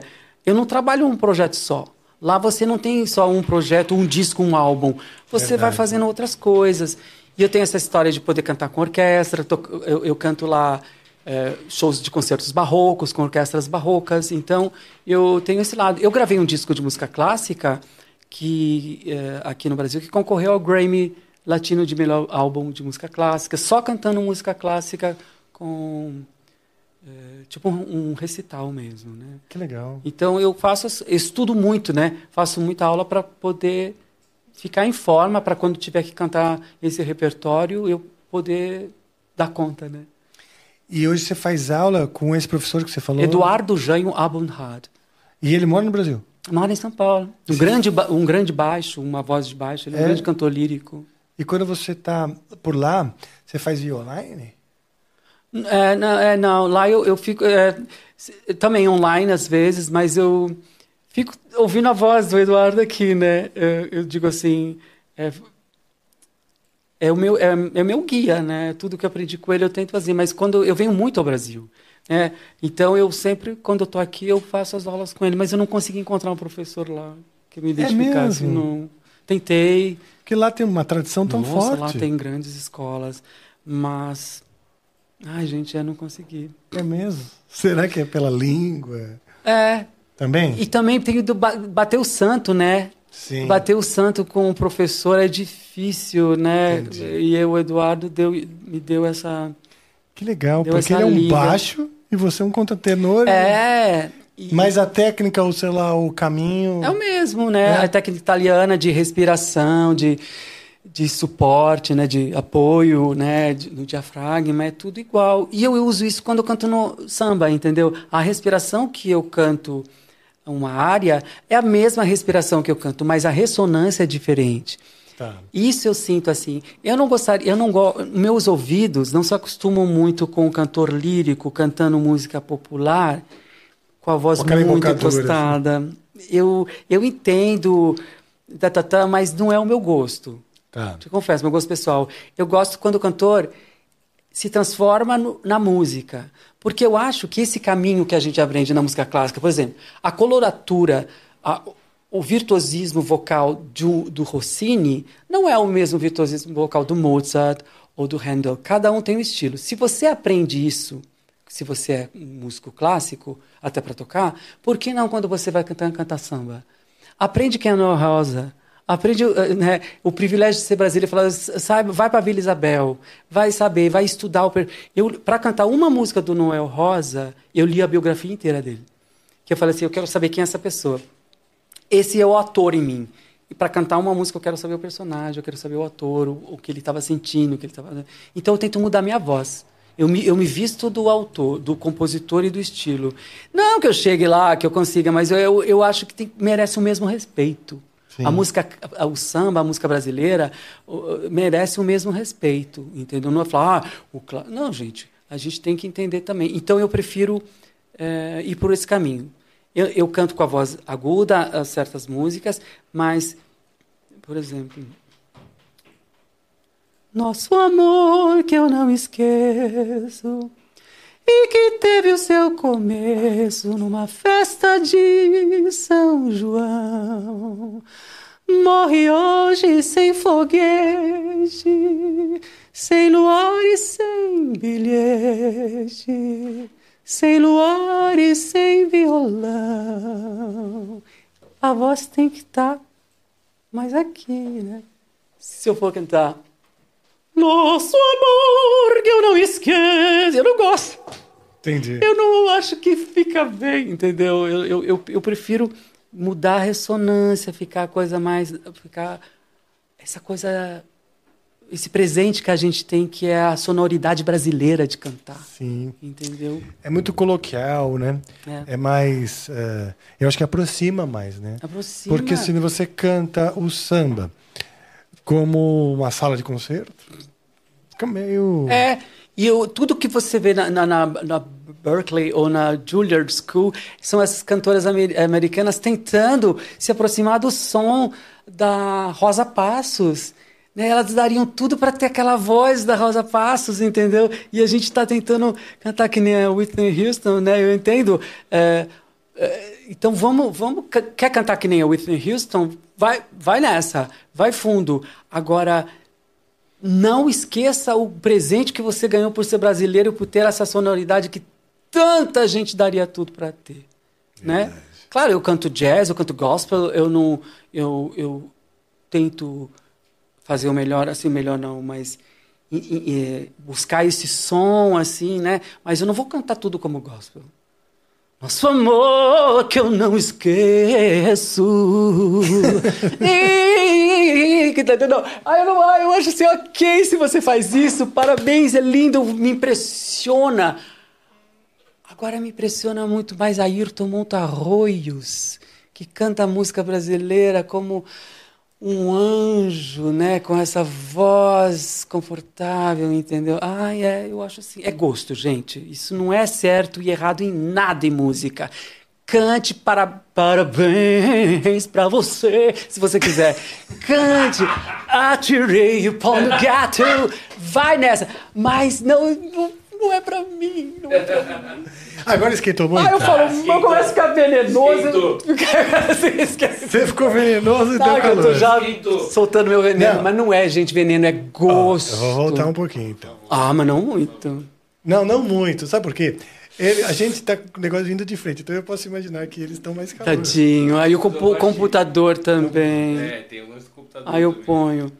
É. Não, cantar música brasileira com sotaque americano eu não consigo, consigo. Então canta em inglês que é lindo. Entendeu? Eu, eu concordo, essa é uma questão de. É gosto, Ah, de gente. gosto é, também, desculpa. é gosto. Vamos lá, deixa eu te perguntar. E o que que o senhor está fazendo no Brasil? Férias, trabalho? Dá muito trabalho, eu fiquei feliz. Vamos lá, eu vou falar desde o início. Quando eu estava lá na Alemanha, o Zé Cabaleiro, o genial Zé Cabaleiro, Beijo, o maravilhoso Zeca. O Zeca, ele, ele praticamente fugiu né, do nosso episódio porque tinha um dentista. Então ele está devendo voltar. grande. Ele me convidou para gravar uma faixa. Ah, vou falar desde o início. Tuco Marcondes, né? Toca com o Zé Cabaleiro há anos, né? E o Tuco, no- há muitos anos, ele falou: Edson, tem uma música do Zeca. Ele falou para você ouvir aqui que ele não gravou ainda. A música se chama Armário Olha, que fala da saída, de- da, da- da dificuldade para uma pessoa sair do armário. Lembro quando você me falou, dentro do armário só tem bolor e na fitalina, vem já pra fora, meu bem. Que só aqui é que tem amor e adrenalina. Voltei pra casa, parei na porta, pensei um pouco, nem morta. Aí a música é muito boa, né? Que fala assim, Então, não, sarcasmo Não na- posso, na- não posso, eu já falei que não posso. Não é o que não queira, mas é tão difícil pra mim. É claro que eu quero mais que tudo, mas sinto um medo absurdo. Medo da mami, medo do dad e do meu irmão que já foi skinhead. Esse é o Zeca. Aí eu fiquei. Muito bom. Comecei a cantar essa música em show, cantava, cantava. E o Zeca também cantando. Só que não fiz um álbum que coubesse a música, que desse, eh, que falasse essa música vai aqui. Aí ele acabou gravando com o Tuco, ficou lindo.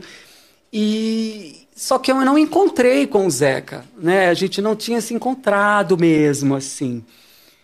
E aí eu tive a ideia de cantar essa, de gravar essa música lá na Alemanha e escrevi para ele assim, Zeca, no Instagram, porque não tinha o telefone dele, não tinha nada. Falei, Zeca, você se importaria de tentar mudar um pouco? Seria muito abuso pedir para você trocar um pouco a, a música no final, tipo, a bicha se encoraja de sair do armário e sai sem medo. Aí, só que ele não lia esse recado e eu achava que ele tinha me ignorado, assim, nossa, o Zeca nem me respondeu, pô. Ah, acho que ele estava com medo de ideia? fazer live. Que era uma tal de live, gente. Eu fiz a vida do povo um inferno fazendo live com todo mundo. Mas com o Zeca não ia ter só, não ia pedir live. Eu pedi pro Zeca, dá pra você mudar um pouquinho a letra? E ele não respondia. Por que eu fui caindo lá naquele terceiro coisa de recado? Porque ele não, sei lá, não me seguia. Como assim, terceiro? Tem uma coisa No de- geral, né? No Tem- geral, é. gente. Olha lá. No geral. E ele não leu. Aí quando ele leu, percebeu que tinha o meu recado meu, ela falou: Ah, Edson, claro, vamos fazer alguma coisa juntos. Aí ele falou: Eu vou, tô gravando um álbum, eu queria que você fizesse um dueto comigo. Ah, que legal. E ele mandou a música Mambo Só. Linda, linda, linda música. E aí eu pus a voz lá e ele completou o álbum. E o título do álbum dele é. ah, o álbum é Mambo Só, o nome do álbum. E a música foi é um sucesso na- nas, nas plataformas digitais, caiu no gosto, todo mundo canta no show. E. Porque, gente, existe vida além da TV, além disso, da mídia que vocês, que algumas pessoas elegem, ai, se você não for lá, você não sei", que é da internet. Então, as pessoas já aprenderam a música e cantam a música, entendeu? legal, Eu fico né? tão feliz de ter esse espaço agora. E aí ele começou com a ideia de produzir um disco meu, um, um disco, ele falou, ah, eu vim para cá, e ele já tá, a gente, ele produziu já uma música linda, ele escreveu uma música para mim, porque eu contei para ele uma história que a Rita Lee, Mas rapidinho, eu tenho Ah, uma tá. curiosidade. Ele deixou mudar o finzinho? usou a voz? Ele deixou mudar o finzinho? Ah, ele vai Oh. mudar, é. Vai gravar. Ainda é, eu vou gravar e aí, aí- aí ele vai mudar o fim. Tá. Boa pergunta. Tô falando muito? Ah, você tá demais. Ai, Seguranças, Jesus, tomara, gente. por favor. Ai, obrigado, gente. Não, É. como eu tava falando, o que eu mais gosto é quando eu só fico Jura? olhando. É meu- né? Não tem Ai, nem coitados, que gente. pensar muito. A Rita Lee, eu contei pra ele uma história que a Rita Lee uma vez me, me, me pegou no colo, assim, no sentido. Ela, eu gravei uma versão techno, um disco produzida pelo, ah, produzido pelo Mita Subotic, o Suba, que é um produtor de música eletrônica iugoslavo que mor- mo- morava no Brasil. E uma versão techno da Ave Maria de Gounod. Eu acho que eu lembro disso. E aí, Lembro disso. foi uma polêmica na época, antes da internet, gente. E aí, os jornais, a igreja começou a me amaldiçoar. As pessoas escreviam: Você não respeita nem a sua mãe, porque você Que faz bom! isso com a Ave Maria, nem não sei o quê. Ótimo, era isso que eu queria. E começou a surgir uma polêmica lá nos jornais, nos, nas coisas. E a Rita Lee viu isso. Eu não conhecia a Rita Lee ainda, não, não tinha contato com a Rita Lee. E ela escreveu uma crônica no, no jornal, que ela tinha uma, um espaço, não lembro que jornal. Eu procurei, não achei. E o título era Não Sacrifiquem o Cordeiro. Ai. Eu nunca esqueci de- disso, né? E aí eu contei isso pro Zeca, aí ele falou: Ui, você me deu a ideia para fazer uma música. Eu vou usar isso como inspiração, eu vou escrever. Dois dias depois, Nossa. ele me mandou um tango. Um tango. E é o tango do Cordeiro, que está em todas as plataformas digitais. Eu nunca tinha cantado tango ainda. Isso que é, ainda que eu digo, isso que é maravilhoso ainda poder ir para estilos que você, né, achava, ah, fiz, não sei o que, não fez nada, gente, tô só começando, só tô começando. e fui, cantei o tango do Cordeiro. Eu até fiz o Marcos Mignon, o Caldeirão do Mignon, Sim, e a gente, legal. eu fiz a, essa, eu fiz a Rainha da Noite e o, a, o, a- o Tango do Cordeiro, que é uma música genial. Me deixe ser o que eu sou, me dê a mão, me dê amor, vamos dançar na tempestade. Eu ouço gritos na prisão, no meio da escuridão, quero ser luz pela cidade. Ser de Deus como um cordeiro, ser do mundo como um cão. Dou minha oferenda, não em sacrifício, casa da virtude, morada do vício. Tudo que me ca... Tudo que importa cabe em minha mão. Vou abrir a porta, a chave ao coração. É muito bom Puta, cantar que o Zé Cavaleiro. Isso, como que você trata a palavra com muita seriedade, eu amo, cara? Eu amo. A palavra. Então, aquelas que você fez, se mostrou dos, do castrate em alemão, você fez a questão de traduzir, né?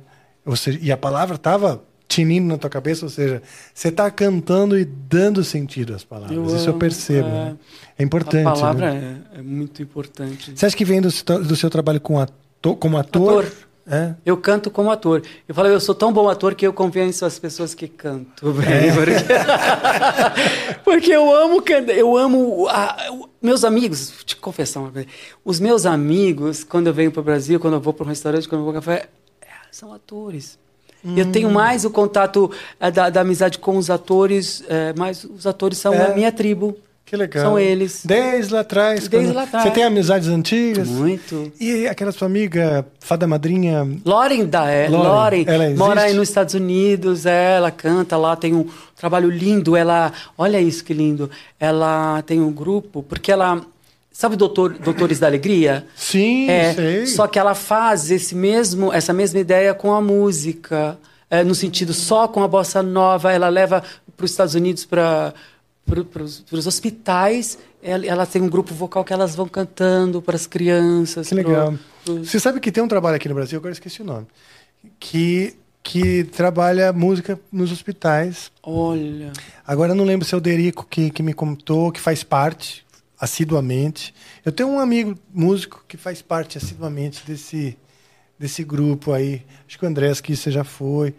Posso estar falando informações completamente erradas, citando nomes que não exatamente são, mas, mas tem também. É importante esse É, trabalho, né? Quase terapêutica da música, né? Que também pode acontecer. Eu tô, eu lancei, vou lançar agora dia 19, gente, de janeiro, meu jabá, fazer agora. Dia 19 de janeiro eu vou lançar um- uma música de um projeto que eu fiz agora na Alemanha, que eu estou trazendo para o Brasil, chamado ah, Balsam, em alemão, que é bálsamo, que é um repertório só de músicas que acalma a alma, que é aquela música do de zerar, entendeu? De, de- e a primeira mesmo? vai sair agora, que é uma versão do ABBA. Ah, e a- o Ah, show é todo feito em ar, com harpa. Uau. É harpa e voz. Que eu amo harpa. E é, eu cantei I Have a Dream do ABBA em, com harpa, assim. E é aquela música que, que eu uso esse lado da voz, que, que as pessoas é, ficam tão felizes quando falam, ai, parece um anjo. Ai, que voz suave. Esse lado suave que eu tenho da voz que, que eu preservo, né, gente? Tem que, fazer, tem que trabalhar duro para fazer. Que é o suave, é aquela, aquela frequência do, da paz. E vai ser lançado pelo selo, pela gravadora do Zé Cabaleiro, que é a Ah. Saravá Discos. Que legal, nós falamos quando, quando o Zeca esteve aqui sobre a Saravá Discos e que legal que você E vai sair agora. eles, e eu quero fazer shows no Brasil, porque lá a gente fez shows. Eu fiz shows em asilos, Uhum. é, casa de. Não fala asilo, né, gente? Pelo amor Não? de Deus. Ó, Não sei. Tô, Não tô sendo incorreto. Casa de, de- dos veinhos, gente, que sou eu também. Já já é minha casa. Posso dizer, tenho 56, já já eu vou estar lá também, entendeu? Eu trouxe informação aqui. Casa de repouso. De repouso, gente. Repouso- Não, repouso é o cemitério. O, o eterno, né? O repouso eterno. Não, não é eterno. Não cheguei no cemitério É ainda, gente. Não sou tão jogar- gótica casa assim. de jogar eh, dominó e conversar, fazer E aquela para os velhinhos alemães, gente, eles adoraram. E eu com a harpa lá, com uma arpista, tocando, cantando. Aí eu Que canto legal. música brasileira, canto manhã de carnaval. Músicas assim para acalmar a alma. Então vai ter naquele playlist eh, antes de dormir, sabe assim? Uma coisa bem gostosinha assim. I Have a Dream tem uma versão em português? Tem. Ah, tem da Perla. Eu Da sou muito fã da Perla. Perla. Gente, Eu também. Perla é A tudo. Pela fez minha infância. Quando eu vi ABBA, eu falei, o que, que esse ABBA tá cantando as músicas da Perla? Ó, a minha infância. É da Perla. Você não sabe quem é Perla? Sabe quem é Perla? Não, não sabe. É normal não saber, gente. Eu, meus, meus ídolos da infância era o Ela é Roberto pa- Leal. paraguaia, né? Ou Uruguaia. Uruguai, acho. Era o Roberto Leal, a Perla, o Rony Fon. Eram os meus ídolos. Chacrinha, né? Da infância. E a Perla com aquele cabelão assim. E ela cantou todos esses hits em português, né? E a gente, eu aprendia, eu não podia cantar, que era pecado, mas a, a gente ouvia. E aí, depois que eu descobri que tinha um grupo que era o ABBA que, que tinha era feito original. a música, né? E eu faço assim. é, Que legal. E esse disco vai. Esse disco, esse single vai sair dia 19 de janeiro. Que legal, agorinha. É. Que bom. E estou preparando a próxima do, do Zeca e vou fazer um, um show chamado Cordeiro Canta Baleiro, que vai Que ser quase um songbook do Zeca com músicas inéditas, as famosas, e raridades que ele fez, por exemplo, para balé, ele fez música para Ai, cinema, que legal. música infantil. Bastante música, hein? que Vocês vão O precisar fazer. Zeca fez, gente, ele é tem um muita coisa. compositor raro assim, Que legal, né? hein? Poxa, que bom. Agora, eu queria saber se mandaram perguntas. Tem na NV99. Tá, mas antes disso, quero perguntar do seu. Elogiar e perguntar a história do seu anel de búzio. Então, menino, Tão bonito esse é anel. lindo. É, e na verdade, é, eu comprei na Alemanha, numa loja na Alemanha. e eu falei, gente, que coisa mais brasileira. É É, mesmo, simplesinho. Você gosta? Eu gosto, eu achei, eu achei bonito, ele chamou a minha atenção. eu- O fato Cabe de em um algum dedo seu? É muito pequeno. É muito pequeno. Muito. Que pena, senão ganha. Ó, coube no Coube no pequenininho? Não. Coube? Nada, foi esforço. Não, ele tá. tá... Mas fica com você. Você gostou, fica com você. Guarda, Não, põe na para, correntinha, vai. guarda, põe lá na. Fica Fala pra você, sério, claro. Por favor. Eu vou me sentir assim, eu zoiudo. É uma kit no Copan, né? Assim, Hã? não, brincadeira.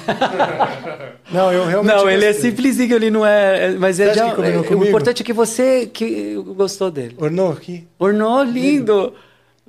Aí você guarda com carinho pra você de presente. Ó, É com amor. eu não queria parecer zoiudo. Não, Vitor, não, não Eu é. só tava elogiando porque tava me chamando a atenção. É pra você, pra você. Obrigado. Com carinho. Mesmo, obrigado. Imagina. Vou guardar com muito carinho e, e usar também. As pessoas vão me É, lin, usando. é lindinho. Vamos lá, vamos às perguntas. Nossa, Conseguiu eu tô muito o que você zoiudo. queria. Não vai, te- não vai gangrenar. um. Não vai me gangrenar o dedo. Não, não vou gangrenar. O cara Eu passou vou o programa em- inteiro pensando como que ele ia pegar esse anel de você. sabia? Mentira. Não, era uma das perguntas, um dos assuntos que eu queria Ai, ficou chamar, bonito. diferente. Ficou bonito. Eu vou, eu vou puxar uma da NV99 aqui, que tem a ver com o papo que vocês estavam falando agora. O Drico mandou aqui. Gosto muito da característica crossover do Edson. O Drico Melo, Que não? que, que foi? Drico Melo? Não, tá só Drico. Tá. Gosto muito da característica Obrigado, crossover do Edson, que no ano passado lançou um tango, que você Olha falou agora. É, tem algo que ele não tem experimentado e que esteja nos planos? E sigam a maravilhosa Zangrande lá no Instagram, Marília Zangrande. Marília, Marília, Marília é maravilhosa. Bit- Ah, ó, o que que foi? Ah, sim, eu quero voltar pro teatro, quero voltar, eu quero fazer cinema como Ai, ator. que legal. Eu tive convite para fazer teatro ano passado no maravilhoso, um projeto maravilhoso, mas não consegui, a agenda não deu para fazer. E seria musical ou não? Não, só ah, como ator mesmo. Que legal. Isso é uma coisa que eu quero eh, fazer. At- faz- trabalhar como, como ator. Até no meu Instagram, Edson Cordeiro Oficial, eu, eu, o único je- jeito de eu mostrar isso no Instagram são as minhas dublagens de textos que eu faço que eu sou bom. É mesmo. Ah, eu sou bom. Como eu sou bom nessa coisa. E é difícil pra caramba. Você não sabe. isso. Horas tentando fazer, horas. É mesmo? Eu sozinho com o celular. E essa coisa de pegar um texto engraçado e fazer e dublar. E eu estudo o sotaque, a embocadura do sotaque, sabe? Assim, a respiração. Ah, tem uma respiração aqui. Eu quase faço uma partitura de tudo. Sério? Que legal. E me divirto e divirto as pessoas. Eles gostam. Porque na pandemia, os comediantes na internet me salvaram, cara. É. Era o meu pros... música e, e- e humor. É o que me salvou. Eu ia dormir com o iPad assim, assistindo Silvete Montilla, que é uma drag queen maravilhosa que eu sou muito fã, um ator transformista. Assim, que eu, eu ia rindo, rindo, rindo e dormindo, acordava indo, porque é t- tão sombrio, né, o que a gente viveu, Sim. que o humor e a música, realmente, a gente come... não tem como viver. assim. Que legal. Aí eu quis devolver isso, fazendo esse humor no meu, no meu Instagram. Cara, eu, eu, eu acho que. Não sei se as pessoas se deram conta, né? Do quanto a arte foi importante nesse momento. Porque Tão judiada, né, também. É, mas assim, ajudou, né? Por exemplo, hoje os humoristas, que nem você disse, que realmente acolheram, Nossa. você dava risada no Uma momento de- importância do humor, difícil, cara. né? E os stand-ups, agora ainda já estavam no momento legal, mas agora é mais ainda, É. porque deu sequência, né? E então nós, né? Os, os, as séries, os livros, a música, as lives, tudo isso foi o que acolheu as pessoas dentro de casa. E deu sentido, fez muita gente não suicidar. Exato. Sabe? É, é. Eu, eu, então, obrigado, comediantes do meu Brasil. Obrigado, Silvete Montilho. Eu até fiz uma música em homenagem a Silvete. Eu agora vim- É mesmo? componho também agora, né? Novidade. Fala sério. Compõe. José Cândido é, é um grande compositor brasileiro que eu tenho faz, fazendo parcerias com ele, compondo. Fiz com Dan, é, Danilo Aldi, outro compositor. Tudo gente jovem, gente é, linda que participou de um álbum meu chamado. De, é, olha, eu esquecendo meus álbuns, peraí. Bem na Foto, produzido pelo grande Franco Júnior, que é um produtor que produziu três álbuns meus, ganhou meu segundo di disco de ouro com o Franco Júnior. Ele me apresentou um monte de gente nova, compositores novos, e eu comecei a compor com alguns. E um deles é o José Cândido, e eu gosto muito de samba rock. O, eu, ah, samba rock eu me encontro. Interessante, eu me sinto confortável. Falei, esse, esse swing e esse personagem do, combina com, a, com o lado da minha alma aqui. E eu compus samba, eu, tenho feito alguns sambas rocks. Que legal. E vai estar nesses trabalhos novos? Não, nesse agora é só, só Zeca. E, mas eu continuo compondo e estou armazenando músicas assim para um álbum um dia. Porque eu quero fazer um, um, um, Eu tenho um projeto chamado Samba Glam Rock. Ok. Que é. é já está registrado, viu, gente? Para de tentar roubar. Não, é meu. Porque a ideia de fazer samba rock com a temática LGBTQIA+. Legal. E, é, e eu já estou escrevendo alguns. A homenagem a Silvete Montilla é, é, fala sobre esse universo gay, porque eu quero homenagear as grandes drag queens, os grandes transformistas da minha geração, que não tinham internet ainda, não tinham uh, Instagram, brasileiros. brasileiros e precisam ser lembrados, porque eles estão correndo atrás, como eu, né, da internet, de, de aparecer, de virar influencer. E não é fácil, então eles têm que, eu tenho que dar uma ajuda, que se eu puder falar aqui, ó, olha essa pessoa maravilhosa aqui que chegou, que abriu o caminho para todas vocês baterem cabelo agora. Olha a Márcia Pantera, olha a Talha Bombinha, olha da, da, da. são essas. Então vai ser, vai ser um, um, um disco e um show só falando da temática LGBT com o groove, que também que é o universo samba rock, é o universo da Carolina, da mulher, da nega chamada Teresa, que é maravilhoso, mas eu vou pôr um assunto que não que não entrava muito no samba, entendeu? No que samba legal. rock, que é o, o a viadagem, gente. Você assistiu o Pose? O, o... Maravilhoso. Maravilhoso, né? Importante, importante. Pesado, né, neguinho? Pesado. Acho que só vai ver fechação, mas não é não. A coisa é forte. Mas tem uma nostalgia bonita, tem um lance... Um resgate da história importante. Tá vendo? Eles resgatam a história é. deles. E a cultura, o nascimento, A né, gente vai fazer cultura, isso também, né? a gente tem que fazer também. Então, eu acho legal isso que você está falando. Me lembrou, pose, me lembrou, não o, o, seriado em si, mas o tipo de, de, de, coisa que resgata, né? Essa coisa de resgatar, valorizar o tempo. Porque a gente precisa sempre uh, valorizar de onde a gente veio, no sentido também do temporal, né? Sempre fiz isso. É? Te confesso que eu sempre fiz isso. Eu cheguei falando minhas referências e batendo cabeça para elas. Que bom. Eu faço e farei sempre. E eu não fiz, eu não estou falando isso para que façam para mim, mas isso é uma coisa que me fortalece. Não existe é, um, um, frutos bons sem as raízes estarem muito, muito firmes. Eu, eu estou aqui, é, sou fruto delas, sou fruto das divas que, que me abriu. Eu não, eu não faria o que eu fiz se o Ney Mato Grosso não tivesse feito do jeito dele antes. Sim, entendeu? Sim. Não tem como. Né? É, Ângela Maria, Dalva de Oliveira, todas as, as grandes divas, a Rogéria, Valéria, Cláudio Wonder, entendeu? Todas essas pessoas maravilhosas que que que estão aqui, que, que precisam, legal. que estão aqui, né? Ainda. Sim. E a gente dá esse espaço, né, para que esse espírito. Esse né? espaço é muito importante aqui. Exatamente. Perguntas. Usuário 848 Usuário, desculpa, não, é da, não é da Cracolândia, tá? Não, avisa, avisa a Patinha, gente, que eu estou assustado, eu não estou acostumada com isso. Ele, ele não colocou nome, esqueceu de colocar nome quando fez a conta, então ele vem com vários números aqui. Tá. É, salve Rafa e Edson. Rafa, no encarte do Aqua vem escrito uma frase bíblica em latim. Queria saber qual a ideia que você quis expressar colocando a, ali.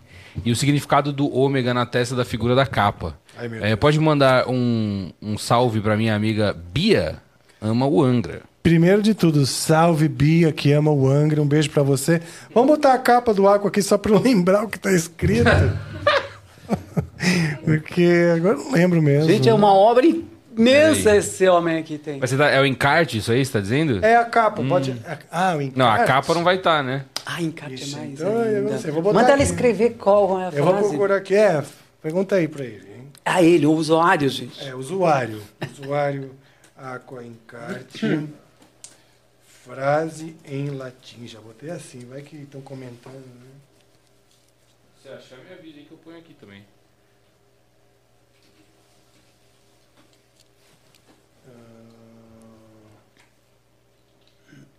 Sei, cara. Se alguém tiver aí, manda. Se alguém tiver, pelo menos o Aqua aí, ou essa pessoa que mandou também, entra no grupo do Telegram lá do Amplifica e manda lá no grupo que a gente abre aqui na live.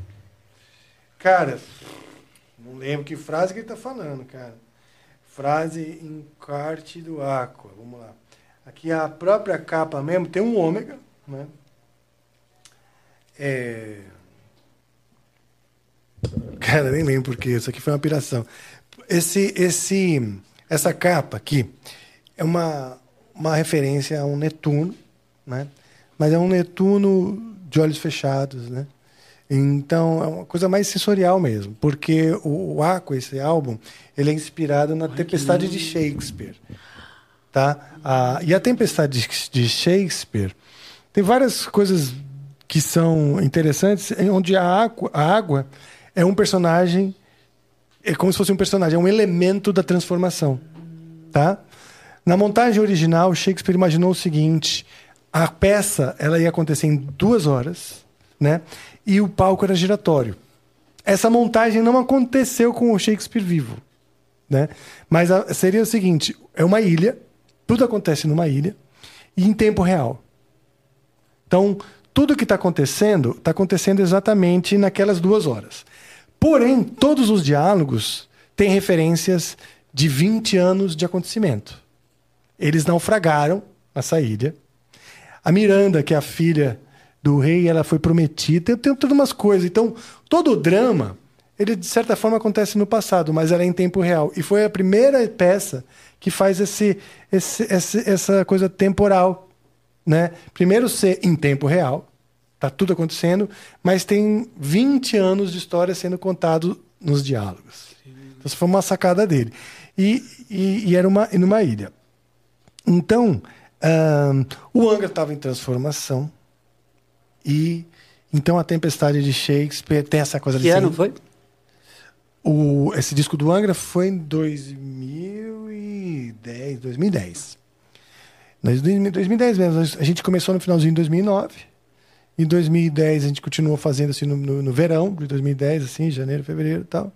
E ele foi lançado no final de 2010. E então esse ômega era mais porque a capa ela tem quatro As aqui, tem os dois As do Angra, né?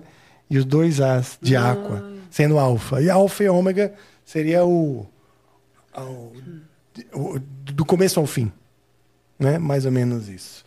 E por incrível que pareça, essa imagem especificamente me lembrou na época muito o meu próprio pai, que inclusive era vivo, né? E, e tem muito essa questão da transformação, né? Por conta da água e tudo que acontece lá, né? Tem um monstro que é o Caliban nessa ilha e tal, porque Shakespeare mistura um pouco drama, fantasia, aquela história toda, simbolismos e é, e dentro desses, desses dessas transformações que a principal é a da figura da Miranda é o pai, a figura paterna. O pai dela está lá na ilha também, né? E aí tem um papo de um querer matar o outro, o tio também está lá. Eu não lembro direito a trama. Mas eu lembro que cada música que a gente fez foi inspirada num trecho da peça ou num personagem. Né? Então, é meio isso. Né? Aí, eu, Viderunt Aquae. Será que é essa que ele está falando? Vida abaixo da água, não? Viderunt Aquae. Eu vou achar aqui a... Que em alemão, unter é embaixo, Viderunt- mas não deve ser. Não, é latim essa aqui. Ah, não, é, eu sei, mas pode ser que tenha alguma origem latina no alemão também. Agora, o que, que era Viderunt Aquae mesmo? Tradução. É o seguinte, eu fiz um coro. Ah, Não, a primeira música, que é um coro, chama Viderunt Aquae, tá? Põe aí que é um. Tá aqui, ó. Ó Deus, ó Deum, genus Dei, portetum filho d'aqua. Ah, Aqua, aqua, viderunt, viderunt, Viderunt te aqua. Eu acho que isso era uma, um canto em latim que eu só fiz a música. Certo? Ó Deus, a raça de Deus, traga seu filho da água. E a gente já tinha Interessante. a água, a água. Viram, viderunt te aqua é viram as águas, as águas te viram. As a- entendeu? a vida de verão. né? E Deus viderum te aquae, Deus as águas te viram, as águas te viram, né? E se contorcem. Ah, et turbate e estremeceu zunt abisse, o abismo. Tem, então tem esse drama meio não é uma, uma coisa meio não dá para não tem um sentido objetivo, né? E aí eu fiz uma fiz um, um coro dessa, dessa música aí. A gente gravou várias vozes. eh, eu, cantei no coro, o próprio Edu, algumas meninas. acho que a Débora, que canta musical também, é prima do Débora Reis, prima do Felipe Andreoli. Acho que várias pessoas cantaram nesse, nesse coro aqui. Viderum te aqui. É isso. Começa até com um som deles saindo de barco, assim, no porto, sabe? Aquele barulho. All on board! Aquela, ah, como se fosse barulho de chuva, mar agitado. Começa esse coro aqui em latim. Eu acho que é isso que o cara tá falando. É, faz tempo, né? A gente vai ficando gaga, né? A gente vai esquecendo das coisas. A, Maril... a Marília Zangrande mandou aqui. Ah, legal. Vivendo no exterior há tantos anos, houve alguma diferença na compreensão da sua voz ou até mesmo uma diferença sensível no público? Ah, interessante. No público alemão. Fala de público, tem uma, uma coisa que eu reparo assim: o público alemão vem assistir um show. O público brasileiro vem fazer o show. No meu caso, por tipo de música que eu canto, pelo que eu faço. O público alemão já está contente de observar, não precisa mostrar que está lá. E até, às vezes, você esquece que eles estão lá por, pelo tipo de o meu repertório, o, meu- o que eu canto. Ah, e o público brasileiro vem, se aquece em casa, né? Para fazer para assistir o show, faz vocalize e você tá com a metade do trabalho feito. É uma delícia. e eu gosto dos dois, Sim. entendeu? Eu gosto dos dois mundos. Você tem que entender o silêncio do alemão. O silêncio não é, não estão te ignorando, eles não estão te não significa não gostar de alguma coisa, significa o total prazer de, de observar tudo sem, sem se mexer, sem fazer som. E aplaudem e vão para casa.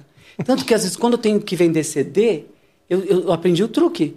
Eu acabo o show, no- eu não vou nem pro camarim, eu pulo do, do palco para A banca de CD. a banca de CD, ou eles vão embora, gente. Sim. Porque não tem essa coisa, o público brasileiro migra para o camarim. né? Eles vão todos, o que todo. to- e Aí eu recebo com o maior carinho, tudo. Eu tô, não estou falando, gente, que é, é, Eu estou comparando e falando que eu gosto dos dois, o privilégio de sentir os dois. Sim. E vocalmente, não, gente. Não, e, Ó, engraçado, né? Eu não mudei nada do que eu faço aqui, do que eu fiz aqui, o que eu faço na Alemanha. Como eu te falei, eu gravei meu primeiro disco, eu cantei duas músicas em alemão, sem saber que o que ia acontecer comigo, porque eu acho, acho não, a Sony meio que me contratou na época, porque eles não queriam que eu descontratasse, porque eu tinha quatro ou cinco gravadoras interessadas em mim no início. Sim. E aí eu fui, eu fui direto, eu, era para entrar aqui, ó. Geladeira ou Nestlé? É, na geladeira. Só que como o meu contrato era muito bom, muito bem amarrado, tudo, foi uma super produção, como outros foram também. E eles me deixaram fazer o que eu quisesse. Ai, que bom. Aí falaram, ah, deixa lá ele fazer o que ele quer, porque acho que eles me queriam me segurar para outra não pegar, porque eu enchia teatro, o Teatro Amazonas, teatro, teatros enormes, sem ter disco, e eles acharam estranhíssimo, sem ter gravadora. Eu falei, quem é esse cara que está enchendo o teatro sem ter gravadora? E aí, por isso que eles me contrataram, por ver que eu já tinha um, tá, um público que queria ver sem eu estar sem ter um contrato. Aí, por isso que eu, por que eu tô falando isso? Aí foi, gravei uma música que a Nina Hagen compôs, que eu amo Nina Hagen, e em alemão, sem saber que eu, um dia eu estaria morando na Alemanha e que eu poderia chegar meu primeiro show na Alemanha já cantando uma música no idioma deles, entendeu? Falei, o que, que esse cara tá, tá falando com a gente, a mesma língua aqui, né? E, mas eu cantava isso já na Barão de Tapetininga quando eu cantava na rua. Né? As coisas que eu já cantava na rua, eu fui gravar e vou cantar na Alemanha. E continuo cantando. Tudo mesmo, tudo a mesma coisa. Respondido. Eu tenho uma última aqui, mas antes a gente recebeu mais um superchat, que é justamente é, do Thiago Colucini, que foi quem não tinha mandado o nome lá, jogando Ah, a legal. frase, né? Ah, ego, ego sum alpha et omega, principio et fines ego sit- stitient, dabo de fonte aqua vave gratis. Aproveitando, podiam cantar Lease of Life, que também é do mesmo álbum, né? Mas espera, acho que isso vai ser demais, gente. Ahn, eu vou colocar aqui na internet, porque isso aí eu não lembro. Às vezes eu criava uns negócios e botava no Google do tradutor, e às vezes eu pego, eu pego canção. Aqui, ó. Exatamente. É uma canção em latim mesmo, né? Então, às vezes eu faço isso. Cato uma canção que já existe do do Gregoriano mesmo? Ou É, essa daqui como que acontece? Eu pego, eu pego vezes umas frases para compor dentro da arte. Essa, né, essa frase ela não, não foi musicada. Aquela outra, Viderum Teaque, foi musicada. Tá caindo um negocinho. Eu vi. E essa não foi musicada, eu só coloquei ela para para Nunca- compor a arte mesmo, né? Mas vamos lá. A gente vai colocar... Eu joguei aqui, ó. Ah, isso. É o que eu falei da capa lá, o começo e o fim, alfa Ai, e ômega, né? Darei ao sedento para beber gratuitamente da fonte de água. O que, que eu fiz, basicamente? Coloquei no Google trechos em latim que falam de, da, da, da- se relacionam com a água, com a água como fonte da vida e como transformação. Que basicamente era isso: é a água como elemento de transformação e como fonte da vida. E a transformação, e a vida e a transformação estão juntas, né? Sendo a morte eu sou o alfa e o ômega, o começo e o fim, sendo a própria morte e a vida como uma coisa só. Se você imagina dentro da água. Era, era, era meio que, que isso. Então, agora, meu amigo, para você, você, você que ficou preguiça de botar no Google Trans, Tradutor, A gente traduziu a pra gente você. fez isso para você. Mas obrigado, não é por preguiça, eu sei. É porque você queria compartilhar com todos, você achou que seria interessante. Então, muito obrigado. A última aqui é da Sugimori. Ela mandou salve, salve família. Salve. Edson, tenho curiosidade de saber é, se cantar ou mesmo falar em alemão é mais fácil de se expressar, principalmente por causa da construção das palavras. Tem algum idioma que você goste mais de cantar? E parabéns pela voz e carreira impecáveis. Obrigado. Acho que eu nunca vou cantar melhor do, que português, né? Eu acho que nu- nu- nunca vai ser. Eu nunca vou cantar. Eu não canto nada perfeito, o idioma perfeito em nada. Primeiro, quando você canta eh, música clássica, você tem que italianizar tudo. Ah, é? É, você tem que estar, eh, por exemplo, o oficialmente do o oficial, o francês oficial da ópera, por exemplo, você canta em francês. L'amour est un oiseau rebelle que nul ne peut apprivoiser.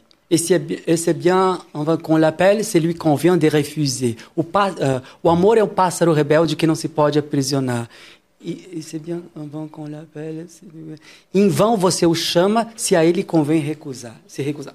E, e falando francês seria assim: L'amour est un oiseau rebelle. Mas em, em, tá, quando você canta, fala. Rebelle. Você tem que pôr o R do italiano, no- o R, R, não R do francês. Então, tem todas essas, essas, essas regras né, que você tem que seguir. Agora, o alemão é uma língua linda de cantar, deliciosa, porque tem muita consoante, então fica tudo crocante, triturado, assim. Äh, ja, offen, offenes Fenster präsentiert Spatzenwolken, Himmel flattern, Wind bläst, meine Nase friert. Isso é Nina Hagen. Essa coisa da... Todas essas consoantes. É uma Afterzaden doen hemorroides idem. É maravilhoso. E essa. hum, Uma vez eu falei isso na Alemanha e o cara falou, fala de novo. Afterzachten doen em Reude Sieden. Não, não conheço. Fala de novo. Afterzachten doen em Reude Sieden. É o famoso Neudeutsch, é o novo muito alemão, bom, né? é muito bom isso. E, e- mas é uma delícia. E agora é um privilégio poder cantar em alemão para o alemão. Eu acho que deve ser um tapa na cara, assim. Né? O que, que esse cara tá vindo aqui cantar na nossa língua? Eu acho maravilhoso poder representar o Brasil dessa forma. Porque muita gente fala assim, ai, você abandonou o Brasil, você deixou o Brasil. Acho engraçado jogador de futebol, ninguém fala isso, né? Que ah, eles abandonaram o Brasil. Eles estão lá jogando, representando o Brasil. Eu estou representando o Brasil, Ah, gente, caralho, também. porra, Não é. tô... ah, né? Ah, um dia um cara me escreveu, seu traidor, você não não tá mais no Brasil, você abandonou. Eu falei, gente, não tem como, como falar, não tem, né? Não levo a sério essas coisas, mas as pessoas deviam pensar realmente que a gente faz isso às vezes até o a gente com a arte a gente tem que fazer uma coisa que é limpar o que muitas vezes a política faz, porque a imagem do Brasil muitas vezes só é destruída pelas coisas ruins que se apresenta, pelo, pelos ah, desgovernos que acontecem nesse país. E nós, com a nossa arte, a gente vai falar assim: a gente é o melhor do Brasil e vai ser continuar sendo. Quem representa o Brasil, o que representa um país é a arte e não os ditadores que nele, que nele habitam. Eu já queria falar. É, é isso aí. A gente, a cultura é o que permanece. As pessoas elas Nós vão somos e ficam. dessa forma. É isso daí. É, a cultura é tudo. É a lembrança, a memória é, é, é a cultura. São os nossos hábitos, nossas crenças, são os, e a gente expressa isso, né? E a gente dá voz, não é uma voz individual, a gente está levando todo o povo conosco, não é? Todo um povo conosco, toda uma história, toda uma e uma história de dignidade, né? De, de como a arte dignifica, como como é altivo, como é essencial. Isso aí. Agora, pra gente terminar, eu queria ver se a gente acha alguma coisa para fazer juntos. Jura? Um, tocar um violãozinho aqui, um sambinha talvez. Sambão. Algo fácil. Samba. Algo Ari Barroso falava, Um né? samba. Sam- não diga sambinha. Boa. Samba. Quer ver? Fala um que você gosta. Não, pode ser carinhoso, um samba canção, choro, né? Uhum. Carinhoso. Você toca carinhoso? Eu vou tentar. Se tiver, se você tiver paciência para me ver ensaiar um pouco. Escrito em 1917 pelo grande Pixinguinha. Yeah. Letra de João de Barro. Eu canto sempre essa música na Alemanha. E é uma delícia cantar isso na Alemanha, porque é quando eu fico sabendo que tem uns três ou dois brasileiros na plateia. Mesmo? E é uma delícia que eles cantam junto. Peraí, mas pode ser outra também. Qual que você já toca? Ah, cara, eu sempre enrolo, né? Nessas, nesse repertório. Não, e qual? Então- Então, eu canto Mercedes-Benz da Janis Joplin. Hum. A Mercedes-Benz é a capela, né? Marisa Monte Mas o alguma? Tuco, o Tuco toca comigo. Marisa, qual? Monte, Marisa Monte alguma? Que você gosta? Eu não sei. Samba rock. Fala um. Eu ia até te perguntar. Eu ia até te perguntar. Olha a banana, olha a banana. Não, mas isso é mais complicado. Coronel Antônio Bem. Canta Coronel Antônio Bento. Você toca? Toca. Tua filha Juliana. É! Que tem uma coisa rock. A, a, a, dá o, o panderolinha pra mim. Boa. Que a Cássia, ela colocou isso numa coisa rock and roll muito boa, né?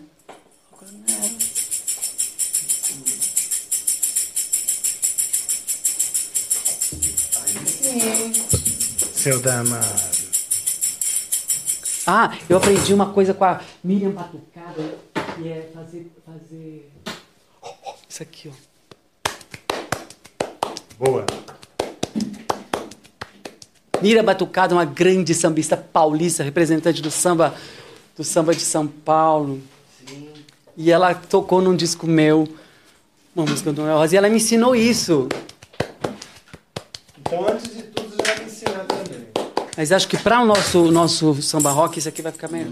Só quis me exibir aqui.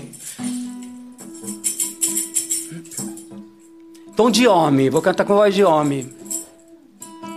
O mesmo tom que você canta, que você sabe que você pode cantar comigo.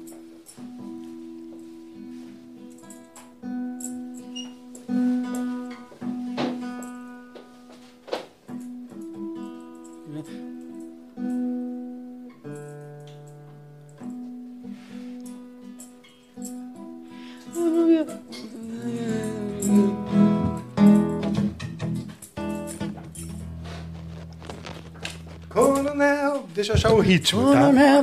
Nossa, você é, você é agudo, hein, bem? No dia. Tá, vamos Aqui, embora. é? Lá.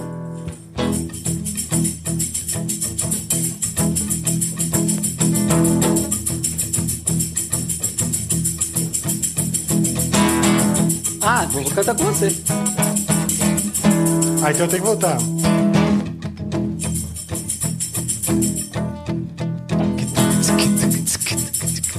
Olha.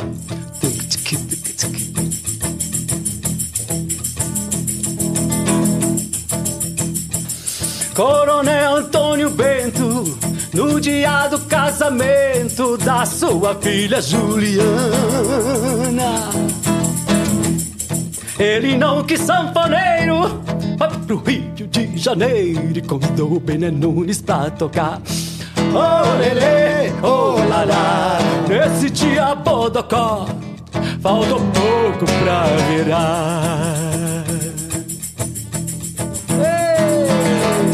Todo mundo que mora por aí Nesse dia não pôde resistir. Quando viram o toque do piano Requebraram, saíram rebolando. Até Zé Macaxeira que era o noivo Dançou a noite inteira sem parar. Que é costume de todos que se casam Fica todos pra festa se acabar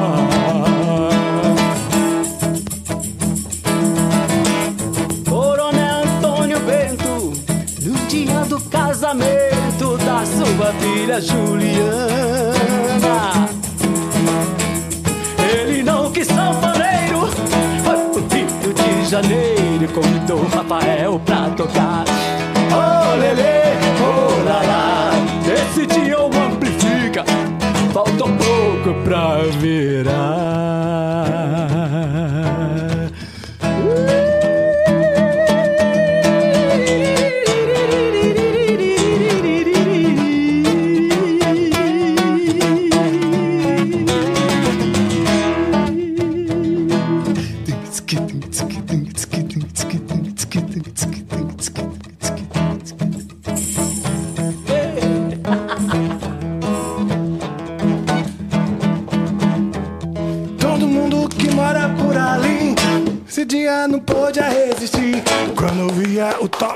Piano Rebolava, saía requebrando Até Zé Macaxeira que era o noivo Dançou a noite inteira sem parar É. Que é costume de todos que se casam Fica doido pra festa acabar Oh Lord, won't you buy me a Mercedes Benz? My friends all drive Porsches. I must make amends. Work hard on my lifetime. No help from my friends. Oh Lord, won't you buy me a Mercedes Benz? Oh Lord, won't you buy me a color TV? Dialing it's four dollars. It's trying to find me. I'll wait for delivery each day. One, two, three. Oh Lord, won't you buy me a Mercedes Benz?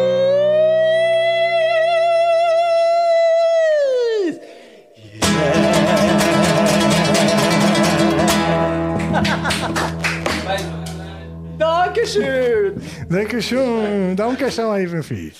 Obrigado, oh, querido, que privilégio que, que legal, cara. Essa nota, essa nota que vem, essa última, que vem vindo até chegar no beat, pô, que coisa Se maravilhosa. não tivesse shows no final de semana, eu daria uns drive aqui. Vai ter... Vai ter show agora? Ah, sim, vai ter. Vamos falar disso. Sábado, já, já- graças a Deus já tá lotado.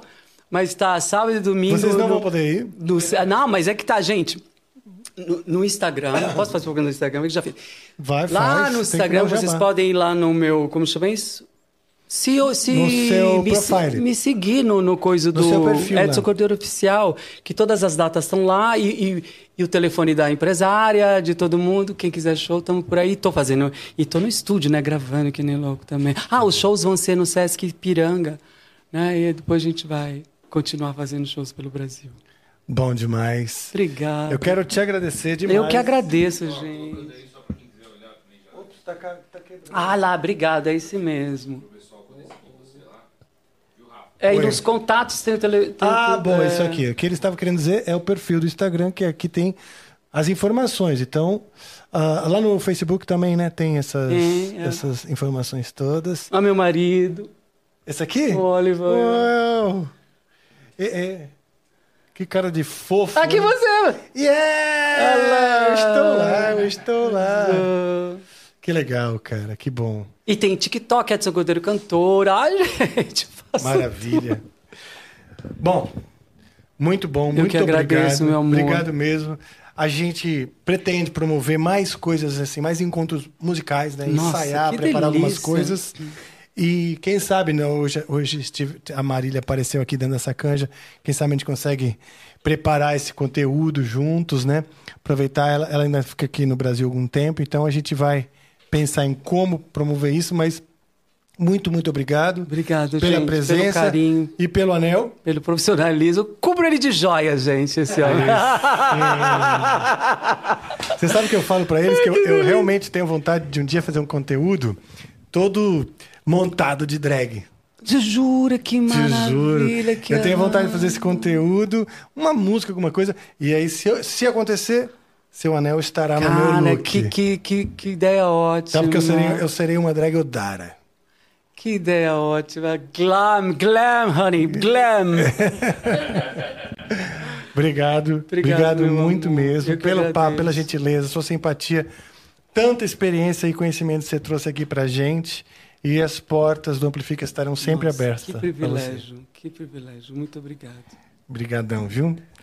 Vamos que vamos. A gente agora vai fazer o final. É o final, a gente vai invocar uma É entidade. verdade, tem uma coisa. Ah, tá. A gente vai invocar uma entidade. Ah, eu tenho, eu canto uns pontos. Você conhece esses repertório? Conheço, conheço. Você, Vamos, puxa um Você aí. toca tocar uma coisa de Ansan? De Yansan. E toque de Ansan? Yansan é... é... Yansan Eu vou- é... Eu vou cantar uma. Yansan é como fala, é barra Dawedei vento. ao, ao doro janjan. Dawedei ao, e ao doro janjan. Dawedei ao, ao doro janjan. Dawedei ao, e ao doro janjan. Yansan comanda os ventos a força dos elementos na ponta do seu florim. É uma menina bonita quando o céu se precipita. Sem ver o princípio e o fim. Sem ver o princípio e o fim.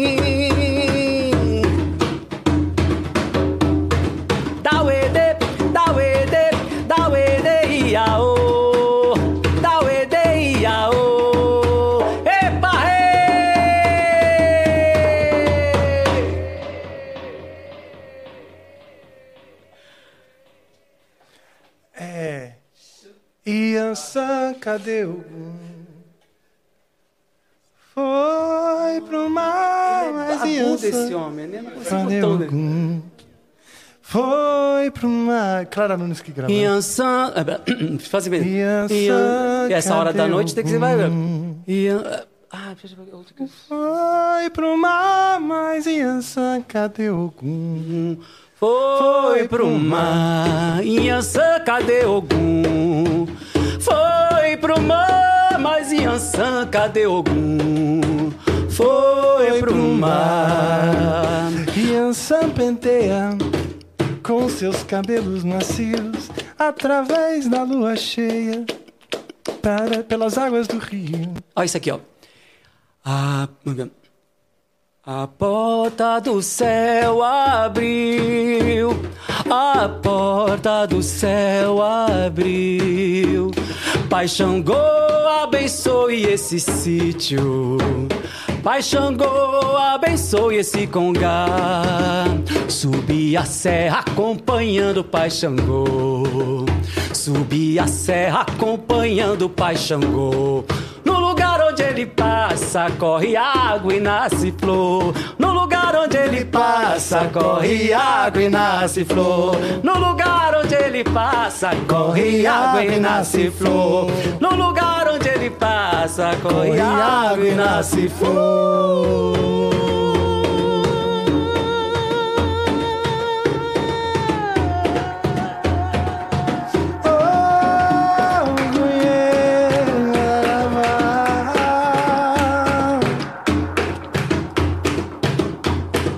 Você chamou Xangô? Você chamou Xangô?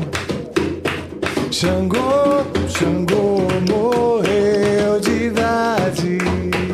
Na pedra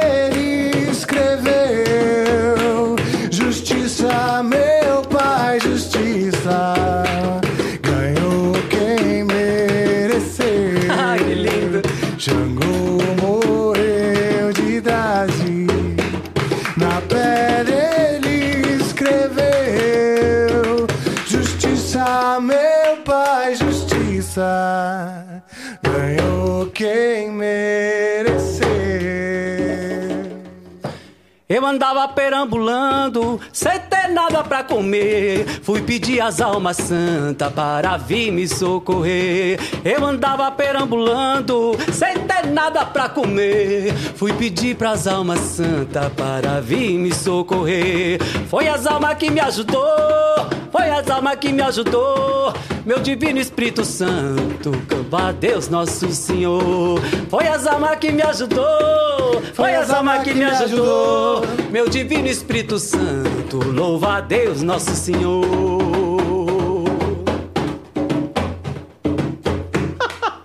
Ê, Uma pessoa ateia, né?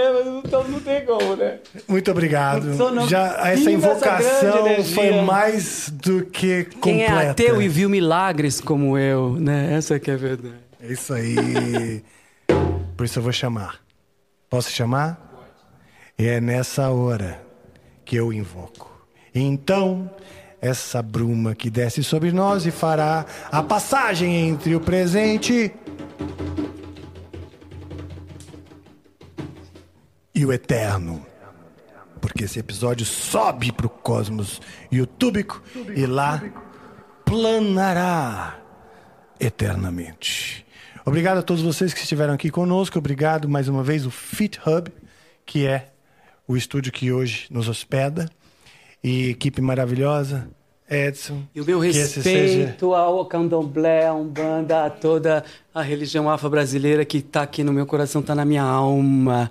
E não tem como resistir e invocar e louvar. Isso é louvor. Eu agradeço muito você, vocês terem compartilhado isso comigo. Né? Sim. É, eu também tenho um carinho, um respeito muito grande, uma afinidade. Minha esposa é um bandista e Ai, eu frequento também com ela. E, e Que incrível, eu me não inspira sabia demais. disso. É, mesmo, cara. e é um universo que me, Me inspira, inspira, demais. e a música que me foi proibida, e ninguém me proíbe mais, eu posso cantar e, e, e acessar essa energia que eu respeito tanto. Muito obrigado. Você me Imagina. devolveu isso essa noite, vocês, muito obrigado. Pô, valeu. Então, muito bom. E é por isso que ela vem. Ah, e eu, ah, eu tá, chamo tá, e invoco. Maravilha. Chama a vinheta!